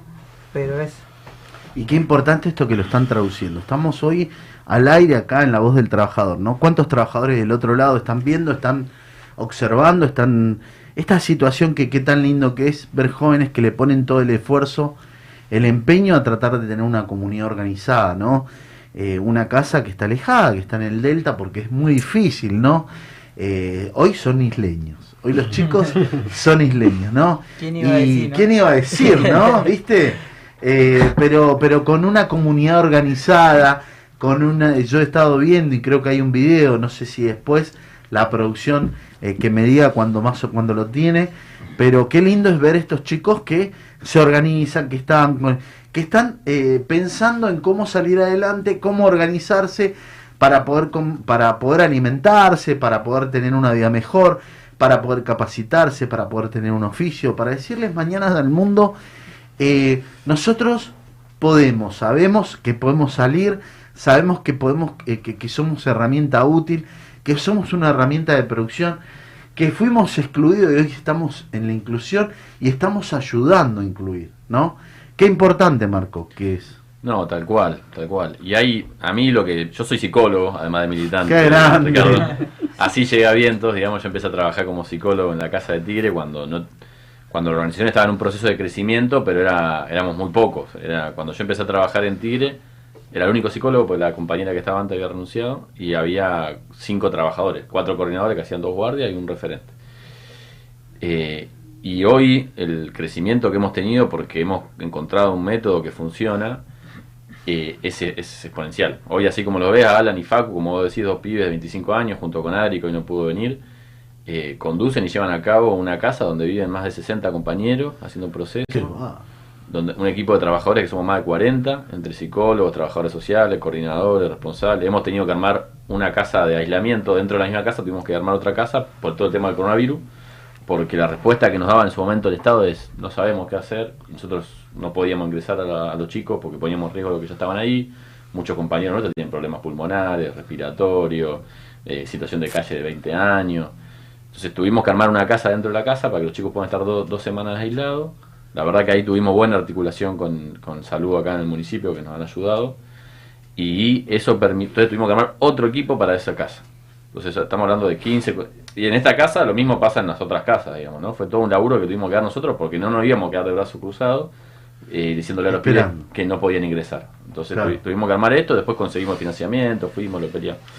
Eh, pero ese ejemplo, digamos, de que tiene viento y que tiene el MTE y que tiene el sector, de, de poder demostrar que quien más conoce sobre su trabajo y sobre sus problemas es quienes los han vivido, es, es, es un poco el ejemplo que, hemos, que ha mostrado el MTE, digamos. Pues yo como psicólogo puedo ayudar a escuchar a un compañero, puedo tirar, pero no, no puedo acompañar de la manera que lo hacen ellos. Yo sé que no puedo, sé que ese no es mi rol como militante y ni mucho menos como psicólogo. Y eso mismo es lo que vamos viendo. Bueno, vos hablabas de Fernanda, digamos, que esté Fernanda, que es una compañera que luchó hace muchos años por integrar su barrio en una Secretaría de Integración Sociourbana, es un poco el ejemplo del sector organizando el sector, digamos, ¿no? Y, y- y eso es lo que Vientos y el MTE trata de, de hacer en cada una de sus ramas, en cada una de sus unidades productivas, y es un ejemplo de que se puede. Total, total, puede. total, total. Es la comunidad organizada, La como comunidad digo, organizada, ¿no? sí. Eh, la comunidad organizada en todos su, en todos sus marcos. Yo no sé si la producción eh, no lo tiene, están, me lo están armando, no sé si lo tienen, si se lo pasaron. Pero bueno, esto tiene que ver con el laburo, con el laburo que, que nosotros eh, creemos que tiene que haber, ¿no? Que, que es el, el ser solidario. Vos sabés que la pandemia nos cerró las puertas eh, a mí me pasó eh, que, que empezamos, que empezó el, el- el famoso, la famosa olla popular. Eh, los trabajadores que, que estaban informales, que, que no tenían la posibilidad de salir a laburar, que no podían papear, ¿no? Que decían el laburo, el- la comida diaria. Y ahí salieron esas compañeras de fierro que siempre decimos que decían, y yo cocino, y vino Porota, vino María, y vino Josefina, y se pusieron a cocinar, y uno que llevaba un paquete de arroz, y uno que llevaba... Y empezaron a ver en los barrios populares algo que hacía tiempo que no se veía y que empezó a surgir, que es la solidaridad, ¿no? Del vecino, del compañero, de, de- del pibe del barrio que dijo, bueno, yo voy a conseguir, voy a ayudar, porque fue encierro, eh, fue pasar esta situación, fueron perder a muchos compañeros, muchos amigos, lastimosamente esta pandemia se llevó y qué importante es el incluir. Vos sabés que yo te cuento que vos lo sabías que yo soy ferroviario, me tocó ser guarda del tren blanco, que era el cartonero, que se decían, habían seis servicios diarios, salíamos de Tigre, íbamos hasta Retiro, parábamos en Carupá, parábamos en San Fernando, parábamos en Victoria, después parábamos en La Lucila, eh, Olivos, Vicente López, Lisandro de la Torre y, Re- y Retiro ya no, no con nadie, porque Retiro no se llevaba. Y qué importante el trabajo, porque llegó un momento, y esto en el 2000, que, que era toda una familia, era cartonear, ¿no? Iba el padre con sus chicos a cuesta, eh, ha- haciendo ese laburo de reciclar, de meter la mano en, en la basura, de seleccionar, ¿no? Y, y yo vi que el MTE tuvo un trabajo muy importante y sobre todo en, en cómo incluir, ¿no? Cómo hacerlo un trabajo formal. Hoy en Capital Federal ya está casi formalizado con, con plantas de reciclaje, con trabajadores. Vos me contabas que eh, hay al- alrededor de 6.000 trabajadores, ¿no? ¿Esto cómo funciona? Son trabajadores casi formales, digamos. Bueno, como, como te decía, nosotros el MTE parte de, de- tiene una concepción, en- en- desde el MTE entendemos que la, la- la fase actual del capitalismo ya no va a, a garantizar el pleno empleo como lo garantizó en los 70, digamos y demás, y, y está por el avance de la tecnología, por la concentración de la riqueza, por un montón de factores, cada vez hay más, más compañeros y compañeras excluidos que no entran dentro del sistema formal. Y hay dos posibilidades que ofrece a, eso a nuestros compas en los barrios el, sistema, digamos. O la economía popular, que es lo que nosotros tratamos de fomentar, que tiene que ver con esto de las ramas, con toda la experiencia cartonera, como muy bien comentabas vos, o la economía criminal. Lamentablemente esa es la verdadera disputa que hay hoy en el barrio, no es el trabajo en blanco o la cooperativa, es o la cooperativa o el tranza y el, y laburo o el narcomenudeo o el choreo. Muchas veces, digamos, las opciones que encuentran nuestras privadas, nuestras juventudes, eh, son esas dos.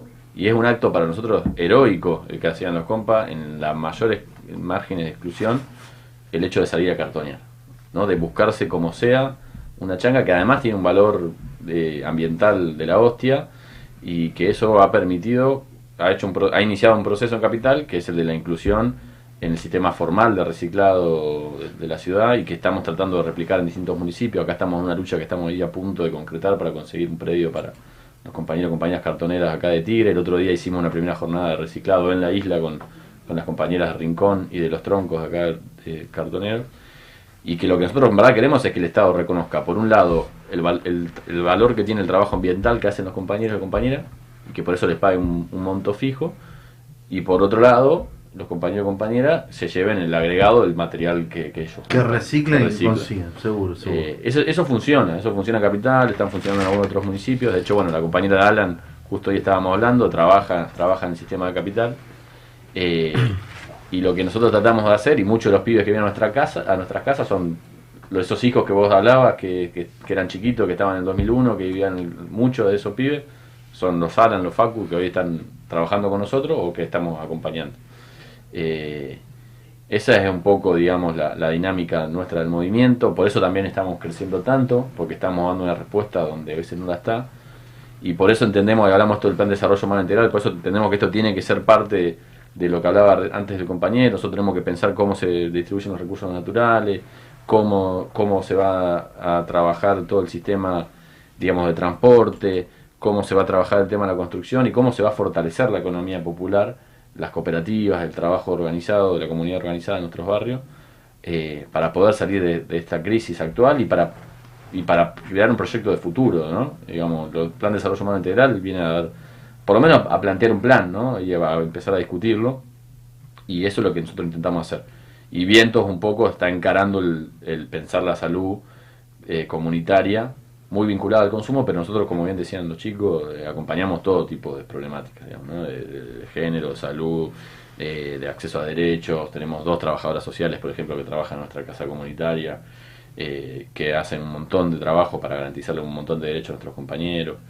Eh, bueno, Facu se- casi que es un trabajador social, todavía le falta estudiar, pero pero el saber lo tiene. eh, y eh, de hecho, hoy justo estábamos viendo para acá y él estaba ahí hablando con el Delfines, ¿no? Sí. Para, para garantizarle que los chicos que se conecten hoy, que hay 10 chicos que están estudiando la secundaria. Están terminando, Están qué terminando bueno. el fines. Qué bueno, qué bueno. qué bueno. Y Y, cinco- conectividad tenés, ¿no? ¿Eh? Tenés conectividad. Sí, sí, la- tenemos con el wifi en la isla. Este año recién. ¿no? Este año recién. Sí. Tenemos una network en la cual hacen las clases por Zoom. Hay cinco chicos que están haciendo la primaria. Mirá qué bueno. Tenemos bastantes cosas. O sea, y es incluir significa también incluir en, el estudio, incluir en, en, en capacitarse, incluir en capacitación laboral, oficio están teniendo también, ¿no? Oficio también. Sí, ahora lo que eh, empezamos a hacer ya hace bastante tiempo, eh, eh, estamos tratando de, de armar cooperativas eh, o pueblos productivos a futuro. Hoy lo que están haciendo los pibes dentro del espacio es formarse. Están haciendo carpintería de aluminio, ventanas, puertas, eh, le- talleres de electricidad, albañilería, construcción. Eh, lo que estamos tratando de hacer es formarlos ahí adentro para poder armar cooperativas a futuro. De hecho, la semana pasada tuvimos una reunión en uno de nuestros centros barriales que comentaba Marcos para poder ya iniciar uno de los primeros eh, acá en zona de Tigre, para que los pibes cuando vayan recuperándose puedan tener un lugar donde poder trabajar. Eh, y bueno, y así hacemos con todo, con el estudio, con los documentos. Hay pibes que van ahí adentro y no tienen DNI. Yo fui uno de ellos, yo cuando me interné eh, eran documentados. Justo ayer pensaba en eso, me estaba acordando ayer de eso porque, no sé, me estaba acordando de que cuando me interno, ah, por él, cuando yo me interno, Facu, él, él ya estaba trabajando en la administración de la casa y él me ayudó a mí a iniciar mi documento. Yo estuve 20 años sin, sin DNI.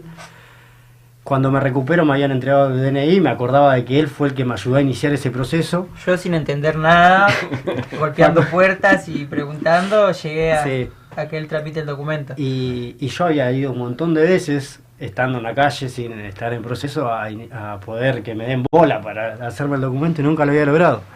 Y bueno, me acordaba de ayer de Facu por esa situación y bueno, hoy en día también hay varios pibes que, que llegan indocumentados y tratamos también de gestionarle eso. Tenemos dos trabajadoras sociales, que igual más allá de los roles que ocupe cada trabajador, todos hacemos todo.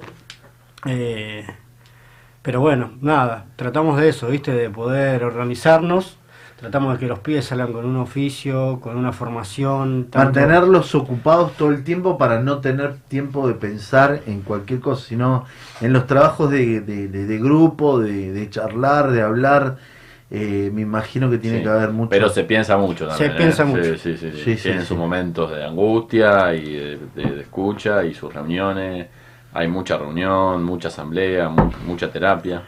Bueno, la terapia fue algo también, por ahí cuando los chicos hicieron los procesos, eso era un psicólogo para 60, 70 compañeros, era medio difícil. Hablabas cada 15, Sí, 20 días. Con suerte. O a elección también. Hoy hemos logrado que cada compañero tenga su psicólogo una vez por semana y eh, eso ha hecho también que el proceso pueda ser un poco más corto.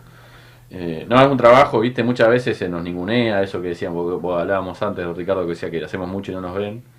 Eh, muchas veces se cree que los movimientos sociales, las organizaciones sociales, los movimientos populares, improvisamos. Y realmente acá en Vientos y en cada rama que podemos hablar de- del movimiento, hay un conocimiento y un trabajo y una dedicación que, que uno no encuentra ni siquiera en el, en el- mucha- lamentablemente todavía no encontramos muchas veces en la salud pública y mucho menos en la privada, digamos, ¿no? Eh, todos los pibes que recibimos nosotros es porque no han No, no, golpean, golpean y son perma- permanentemente somos llamados. Pre- a mí me han preguntado un montón de, de- de- de veces padres que se encuentran en una situación complicada por sus hijos, que quieren saber cómo puedo hacer para darle una mano a mi hijo. Eh, y yo siempre se lo digo, primero tiene que pasar por, por, por- por la decisión de uno, ¿no? De tomar, decir, bueno, che, toqué fondo, realmente quiero, porque muchas veces son impulsados por su propia familia, porque por ahí ni siquiera, que creo que en, el 90 de los 90% de los casos fracasan porque tiene que salir de uno mismo, el decir, yo necesito ver un cambio, tengo que cambiar, tengo que, que analizar, yo sirvo, te- soy útil, sirvo para un montón de cosas, eh, esto puede, puede tener un, un- un final que no es feliz y, y pasa por uno mismo, ¿no? El, hecho de decirlo. Y esto, esto tiene que ver con una comunidad organizada. Cuando me decís 60, eh, 60 compañeros que están ahí, que, que, que bueno, que todos tienen un proceso, porque el que empieza no es lo mismo que el que tiene tres o dos años que está colaborando. Entonces, cada uno que entra tiene que saberlo acomodar, saberlo entender, escuchar. Es muy difícil.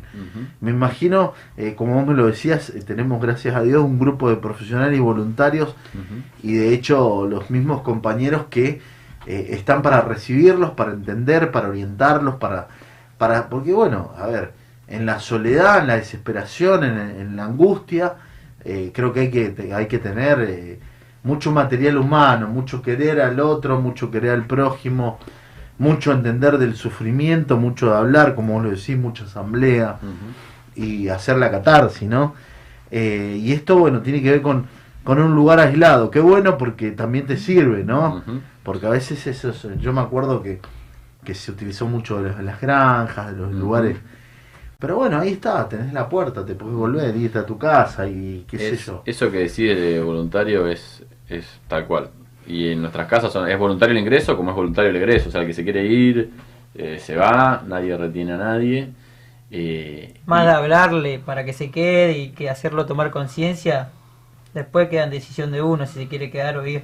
Nosotros más de hablarle y capaz que los chicos porque lo sienten también, porque saben a lo que se va, nosotros también sabemos a lo que se va, más de hablarle, retenerlo no lo podemos retener.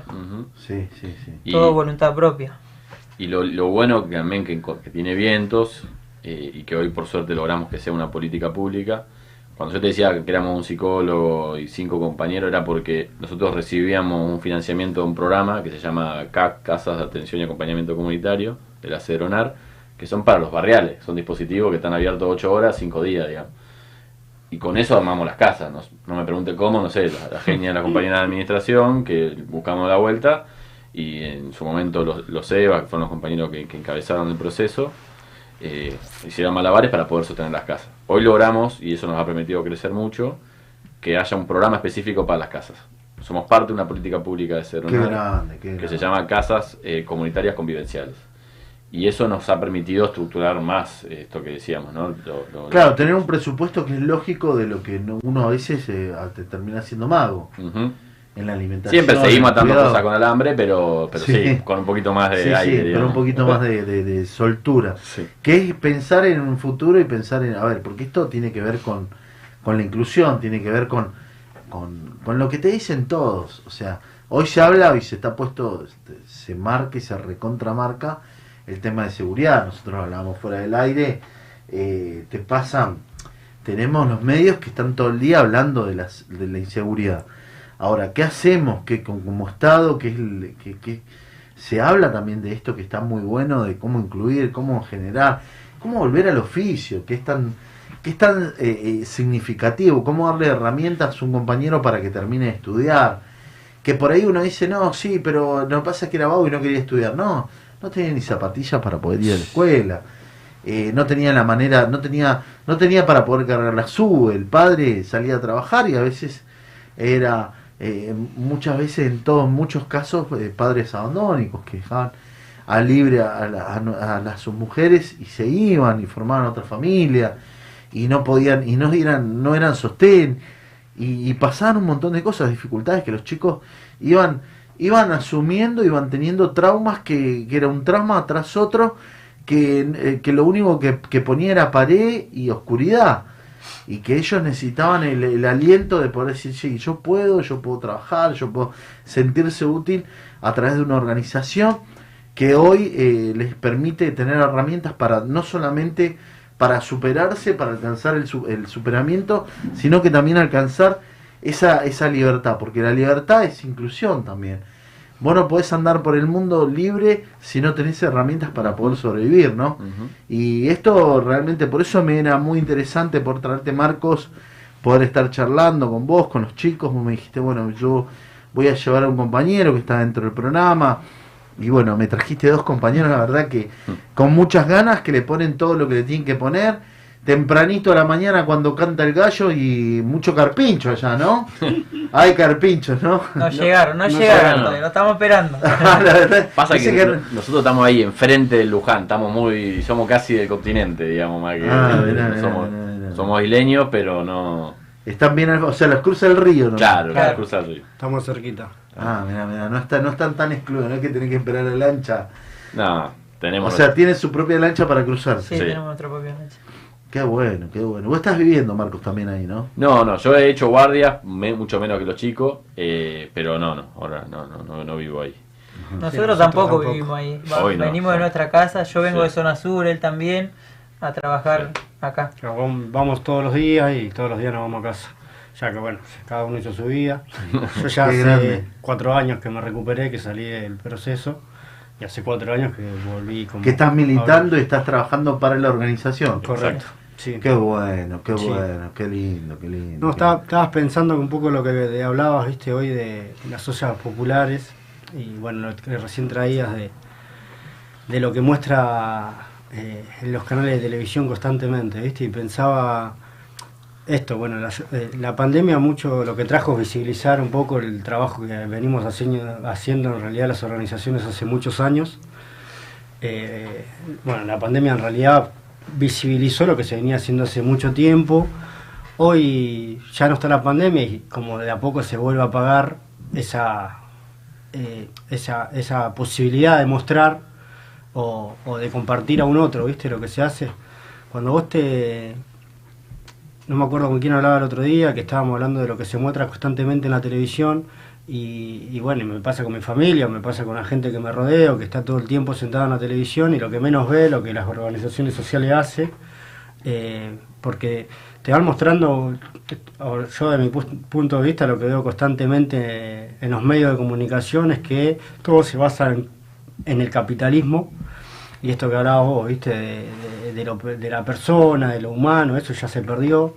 eh, con respecto al colegio, no colegio, uno se va criando de una manera donde hay muchos estereotipos que te terminan condicionando esto, la familia, el padre, el hijo, el fútbol, eh, la zapatilla nueva y todas esas cosas, un pibe de barrio que tenés a tu viejo que tiene que juntar cartón para llevarte una olla a tu casa y vos mirás la televisión y ves que el pibe de tu edad o el- tu propio compañero de colegio que por ahí tuvo otras posibilidades, otros privilegios, eh, todo eso te termina haciendo daño.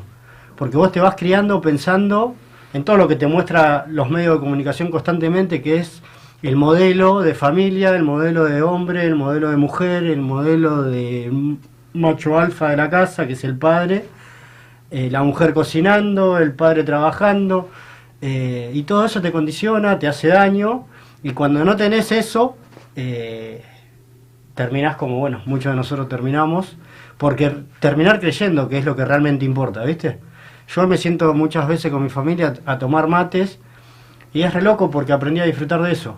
Cuando antes el ojo era disfrutar de que me compre una netbook y no la tenía, cuando mi preocupación era tener las mejores zapatillas mi papá no me la podía dar porque no estaba o porque mi vieja tenía que juntar cartón con nosotros para poder comprarme un plato de comida. Eh, y cuando fui creciendo, y bueno, es gracias a la organización y gracias a lo que nosotros tratamos de construir en el día a día con los compañeros y compañeras, te vas dando cuenta de lo que realmente importa eh, o de lo más humano, que es lo que creo que muchos de nosotros tenemos, por eso hacemos este laburo. O sea, esto de estar sentados pensando todos los días en cada espacio cómo ayudar a un otro tiene que ver con la humanidad que tenemos por dentro y por los valores que fuimos adoptando durante todo este tiempo. Eh, y nada, ¿viste? Te, te, te, va dando otra mirada a la vida y te va dando otro, otro sentido. eh, y es lo que en realidad queremos contagiar, ¿viste? Nosotros cuando hacemos este laburo, no, no, o al menos lo que estamos dentro de cada espacio del MTE o de vientos, vamos midiendo a qué compañero sumar para que esté igual o mejor que nosotros. eh, y eso es por donde queremos ir, en realidad, ¿viste? Total, total. Y me parecía importante, bueno, me había quedado con esto, ¿viste? De, de- de los estereotipos, de los modelos, de los medios de comunicación, lo que te comunican constantemente, que a uno lo ve, o sea, yo que, que hago este laburo, que milito y demás, lo- a veces me siento en la tele, no miro, en realidad ya no miro noticieros, no miro un carajo, porque me siento y me dan ganas de meterme dentro del televisor, eh, porque están todo el tiempo como generando internas entre el mismo pueblo en realidad, ¿viste? Porque le dan a algunos sí, a otros no, somos los planeros, el otro el que labura y en realidad no es así, todos trabajamos con la diferencia de que nosotros tenemos que hacer un esfuerzo impresionante para generarnos nuestro propio trabajo y eso no se ve. Lo único que se ve o lo que quiere mostrar es que nosotros somos planeros, que nos quedamos en casa y eso no pasa y creo que la pandemia visibilizó mucho de eso. Eh, no sé, vos entrabas a Fiorito, que es uno de los barrios más cerca que tengo, eh, y uno de los barrios que, bueno, ma- mayormente nos criamos mucho de nosotros. eh, y ahí no fue, no sé, la reta hacia explotar una olla. Ahí estuvo un compañero o una compañera que viene juntando cartón hace años, explotando una olla de ese cartón que juntó para darle comer al vecino. Y ahí, Ah. te, y ahí te- eso no lo muestran, ¿viste? Y por eso te digo que, bueno, que ya casi que veo televisión. Ah. Eh, pero nada, me parecía importante poder compartirlo también. No, no, está bueno, eso es liberarse, ¿viste? Y este programa lo que tiene es la liberación. La liberación del poder hablar, del poder opinar. Yo te cuento que lo veo y lo entiendo. Eh, yo soy un, un hombre del interior, vengo de Mendoza. Eh, llegué muy joven, 19 años. Me tocó vivir algunas situaciones difíciles, ¿no? Eh, el, el hacerme a la gran ciudad. Eh, el ver, y por ejemplo, yo vengo hace una semana de Santiago del Estero y veo también muchas diferencias en muchas cosas. Por ejemplo, eh, es lo que vos dijiste, el ser agradecido de la vida, el poder compartir un mate con mi familia, qué lindo, ¿no? Yo he encontrado chicos alegres y no tener luz, no tener agua, esperar un camión cisterna que viene cada 15 días, 20 días, encontrar de que vos qué haces con el agua. ¿Lavas la ropa o tomás el agua? Tenés que cuidar al máximo en situaciones muy difíciles. Entonces, muchos que por ahí piensan, no, mirá, le mandé un montón de ropa para los chicos y Cuando fui yo les decía a mis mismos compañeros, no se pongan mal porque vos le regalaste un buzo por ahí que le quedó chico de, qué sé yo, de, de alguna marca importante de moda y que vos la veas que el pibe la tiene parece un trapo. No, pero ¿qué hace? ¿Ocupa el agua para lavarlo o lo usa hasta que detona? Pero ¿sabes algo? Había alegría. El solo hecho de que cuando llegabas te ofrecían un vaso de agua. Y vos por ahí decís, bueno, mirá, me trajeron más. No la tomes porque esa agua seguramente tiene un montón de bichitos. Y ellos ya tienen el estómago acostumbrado. Imagínate, por ahí lo tomás vos y tenés una catástrofe. Pero ver, ver eh, en esos chicos la luz de abrazarte, de sentirse contentos, de que quieren incluirse en una sociedad. Conocer compañeras que caminaban 6, 7 kilómetros para poder ir a estudiar. Y entrar, vivir en un pueblo y en el solo hecho de decir, yo quiero, yo me acuerdo y, hay una, hay una chica que nosotros conocemos con mi señora, ella quería ser contadora. Y hoy se está conformando con terminar la tecnicatura en enfermería, porque en el pueblo hay tecnicatura en enfermería, hay eh, biología y matemática. Chao.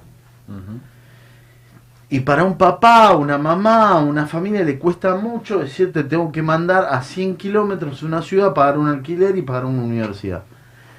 Entonces, incluir es muy difícil. Es muy difícil. Y, y a veces lo que vos decís, ¿no? Y a veces se siente uno en, en una situación. Y el Estado tiene que estar. Y, y esto es importante cuando ves un movimiento que trabaja para integrar, trabaja para unir, trabaja para...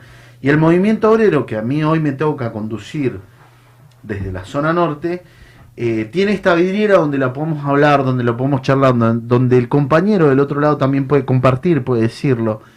Y qué importante es escuchar, ¿no? Ser receptor de algo que eh, era como que vos hace unos años atrás, vos lo dijiste hace tres, dos años, tres años recuperado, ¿no? Cuatro. Cuatro años recuperado. De vos hace cuatro años atrás no te ibas a encontrar hoy contando, hablando para tanta audiencia y contando que se puede, que puede haber un cambio en tu vida, que puede haber una realidad, que hoy disfrutás de un mate, ¿no? Eh, inclusión, la inclusión en tu familia, de que puedes decir, de que puedes compartir con un chico, de que lo puedes salir y decir, no, mira, no salgas porque esto te va a llevar a esto, esto te va a llevar, y lo que va a terminar el fin de camino con la muerte con una con una con un chico pintado en una bandera y pidiendo justicia porque lo mató. Lo mataron. Lastimosamente a veces como un perro como decimos. Eso es lo que lo que hoy podemos. Entonces son vidas. Son vidas. Hoy tenemos con nosotros a compañeros que son vidas son compañeros que alientan la vida. Son compañeros que alientan la esperanza. La esperanza es vida.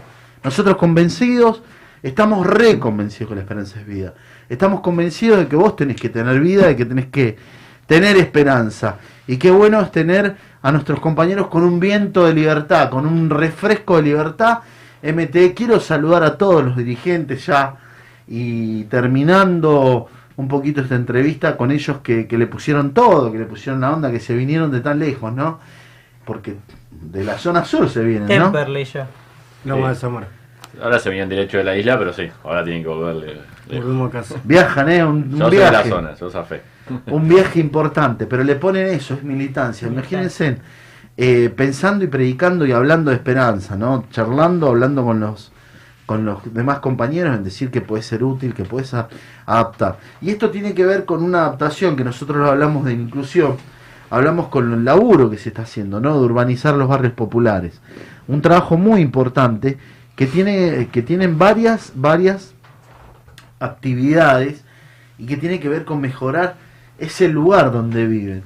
No solamente los pasillos que hoy, por ejemplo, hay cloacas a cielo abierto, como dicen algunos, eh, mejorar la casa, la calidad de vida, tanto de nuestros chicos, las enfermedades, todo incluir, incluir en barrios populares que a veces hay una diferencia tan grande, ¿no? Por ejemplo, en San Isidro, yo estaba escuchaba la diferencia tan grande que hay, ¿no? De una persona carente de servicio, una persona que está realmente en un estado de hacinamiento, una persona que está eh, que le falta electricidad, que se le corta la luz a cada rato, que no puede incluirse. Y eh, del otro lado una muralla donde tienen del otro lado un montón de cosas, ¿no? esa diferencia social es la que nos hace mal, ¿no? Creo que tiene que haber una inclusión, creo que tiene que haber un, un trabajo que está haciendo hoy el MTE de, de urbanizar, de urbanizar los barrios populares. En ese trabajo lo vienen haciendo y sé que este fin de semana tenés un laburo importante en Santana, ¿no? Sí, este, este fin de semana no- nos vamos a juntar con, con los compañeros que están ya están trabajando hace dos meses y medio, justo hace dos semanas fuimos con algunos de los chicos para allá porque, bueno, dentro de, de, de, de- los procesos de integración urbana que se están encarando como parte de la política de la Secretaría de Integración Suburbana que conduce Fernanda Miño, eh, hay obras que están encarando cooperativas directamente de las organizaciones sociales. Nosotros acá en la zona norte estamos encarando una en Santana, que en verdad es una- un proyecto que presentó el municipio muy grande, de integrar todo el barrio, de hacer una calle que falta, de, de hacer como 15 viviendas para relocalizar esas familias, de- de- de garantizar el acceso a la luz, al agua y a las cloacas de toda la familia. Qué bueno. Y de esa, de todo eso nosotros estamos haciendo siete casas, las están haciendo cooperativas nuestras. De hecho hay tres compañeros de Viento de Libertad que hicieron proceso en la Casa de Tigre que están trabajando Ahí. eh, en esas obras. Eh, y el sábado vamos a tener una asamblea con los compañeros, vamos a charlar un poco, a ver cómo viene el trabajo, vamos a adelantar un poco el trabajo también. Eh, esa es una de las tareas que tenemos este sábado. Y por ejemplo, en, en Sauce, en Becar, estamos haciendo 150 conexiones intradomiciliarias de luz. Estamos mejorando todos los tableros al interior de la casa. Y estamos también haciendo veredas y arreglando los pasillos. Eh, es parte de, la rueda esta que tiene que empezar a, girar, esta rueda virtuosa que decimos nosotros, que es integrar los barrios con trabajo para los compañeros de los barrios y eso mejora también el nivel económico de nuestros compañeros, eso mejora un poco el consumo en el barrio, lo- todos los negocios que hay alrededor que empiezan a crecer un poco y eso es también esto que decía Alan, ¿no? empezar a darle algunas oportunidades a compañeros que, que- hoy no las tienen. Y por suerte hoy, hoy hay una política pública, así como hemos logrado esta política pública que es las casas eh, comunitarias convivenciales, junto con los CACs, para acompañar a todos los pibes y pibas que tienen consumo, se ha logrado una política pública que es la Secretaría de Integración Sociourbana, que, que con mucha participación de los movimientos sociales estamos intentando ahí que, que, que, crezca y que se fortalezca. digamos. Creo que hoy habían anunciado un programa que es muy importante que se llama Mi Pieza. Que Se creo presentaron el programa Mi Pieza para asistir a las mujeres de los barrios populares. Exacto, Qué bueno, ¿no? qué bueno. Y eso es un financiamiento como lo era el Procrear Mansur, con Fernanda, estuvieron ahí, creo que con Mariel en Moreno. Eh, eso, eso va a permitir que, en principio, en esta primera etapa, las mujeres que son víctimas de, de violencia de género o jefas de familia, eh, que puedan tener un financiamiento como lo era el Procrear para los sectores medios, pero bueno, esto va a ser un financiamiento que va a dar el Estado, la SISU, para que las compañeras puedan eh, mejorar sus, sus casas. Eh, eh, son, van arrancan más de 30.000 y bueno, la idea es que, que sean más. Eh, así que esa, esa experiencia. Sé que en Tigre también han encarado otras obras. El Movimiento Evita está, creo, en el barrio San Pablo, haciendo un- un- una de las obras de la, de la SISU. Eh, y así estamos un poco en, en todo el, en todo el país. Pero bueno, falta, ¿no? Hay que, hay que seguir desarrollando. Nosotros estamos muy contentos con lo que hemos crecido, pero al mismo tiempo sabemos que la pelota está lejos todavía, ¿no? Eh, tenemos que, que conseguir, nosotros queremos conseguir una casa comunitaria para cada provincia y más de dos centros barriales para cada provincia y todavía estamos lejos de esos objetivos. Y bueno, lo mismo eh, para integrar nuestros barrios. Estamos arrancando, han arrancado varios barrios, creo que la Secretaría se puso un objetivo de 400 barrios por año, eh, pero todavía tenemos que empujar ese motor. Lo importante es que se haga con el protagonismo de, de los barrios y de las cooperativas, ¿no? de, lo- de las organizaciones sociales. Mirá qué bueno, qué buena, qué buen programa, ¿no? Sobre todo con las mujeres que, que hoy se encuentran en situaciones muy comprometidas, ¿no? Eh, nosotros hemos visto, inclusive eh, relevado cuántas compañeras que por ahí son mamá, madres solteras con- y, y madres que han sido eh, por ahí ha- han sido víctimas de la violencia familiar y que quedan solas con tres, cuatro chicos eh, en- y no tienen ni siquiera dónde pueden poder vivir, ¿no? Qué importante que es esto, que, que habla, bueno, habla, dice, el jefe de gabinete Juan Mansur y el ministro de Desarrollo Social Juan eh, Zabaleta presentaron el programa Mi Pieza en el Partido Bonaerense de Moreno, con un plan de mejoramiento de viviendas populares que en la primera etapa eh, estima alcanzar a 27.000 mujeres, con una inversión de 5.000 millones de pesos y un subsidio que oscila entre 100.000 y 240.000 pesos. debe ser esto para poder generarse hacer su pieza, ¿no? Ese subsidio se le daría a cada familia de entre 100 Ajá. y 240 mil pesos para, para mejorar su pieza. Qué bueno, qué bueno. Esto tiene que ver con un programa, con un estado presente, con algo que tiene que ver con la inclusión, ¿no? Y sobre todo en esas mujeres que están padeciendo situaciones difíciles y que tienen que ver con el poder alcanzar eh, la, vida digna, ¿no? El poder tener un poco de dignidad, el poder tener un techo, el no tener que ir a alquilar, el no terminar en una pensión, el no tener que, que terminar en situaciones desagradables como es el, la situación de calle, ¿no? Qué difícil y qué importante incluir y pensar que un Estado tiene que estar presente.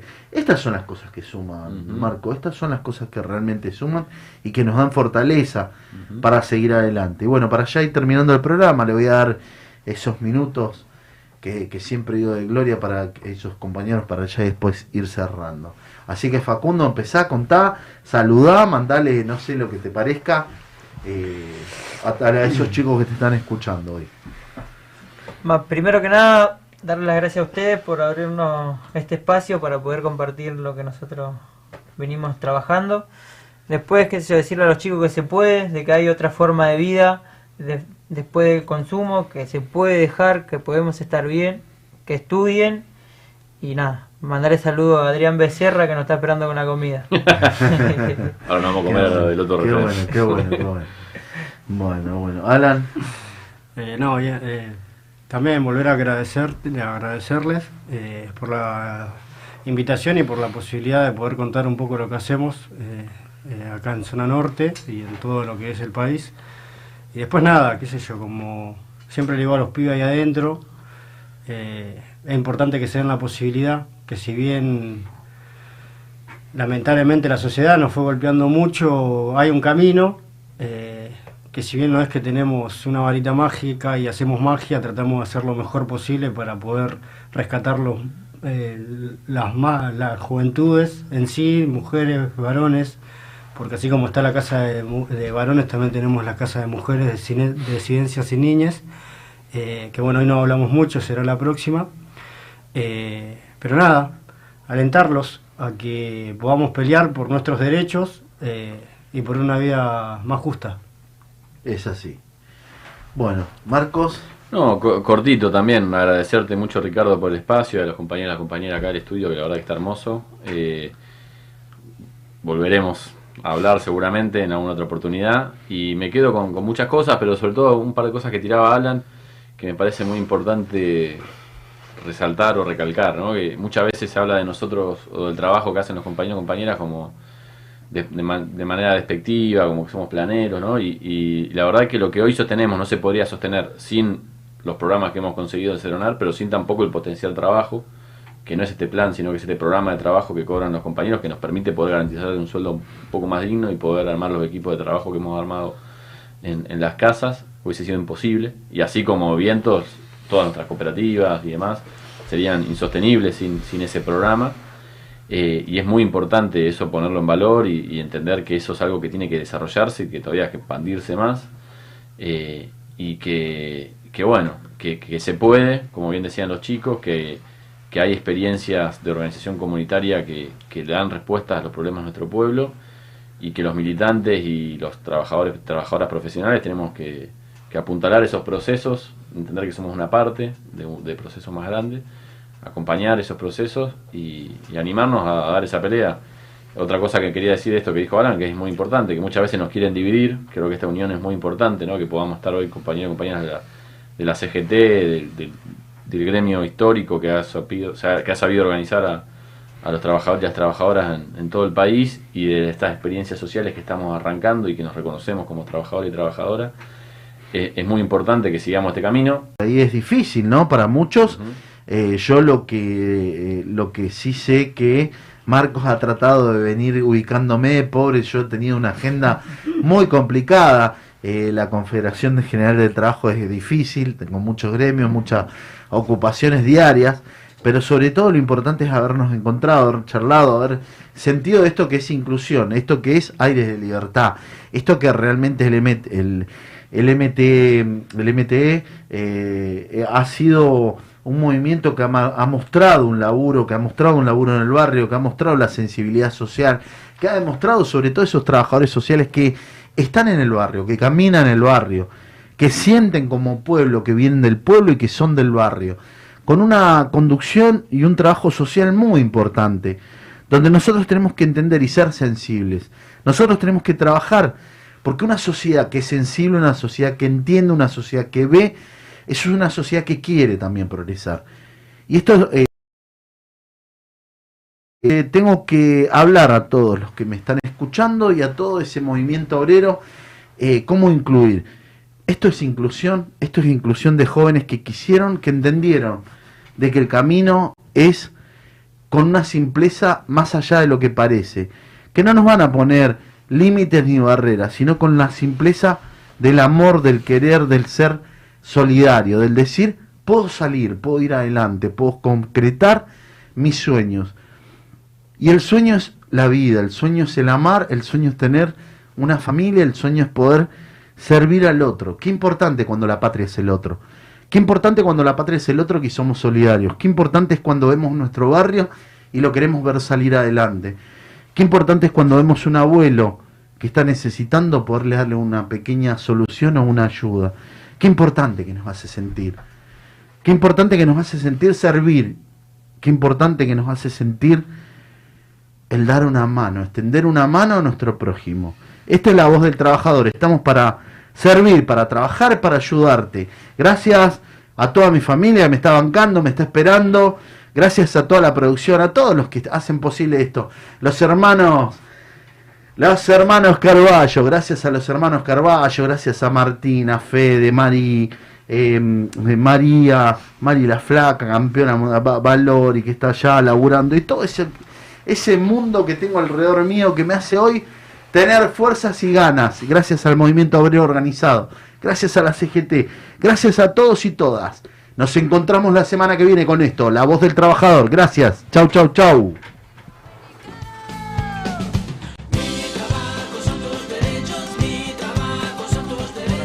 Es todo por hoy, pero te esperamos el próximo programa, La Voz del Trabajador, con Ricardo Lobaglio. Saliendo tempranito para la sala hospitalaria, al corralón a la escuela o a barrer tu propia cuadra.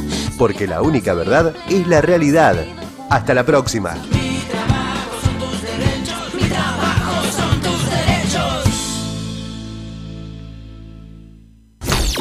Encontraremos siempre el momento justo. Sentimos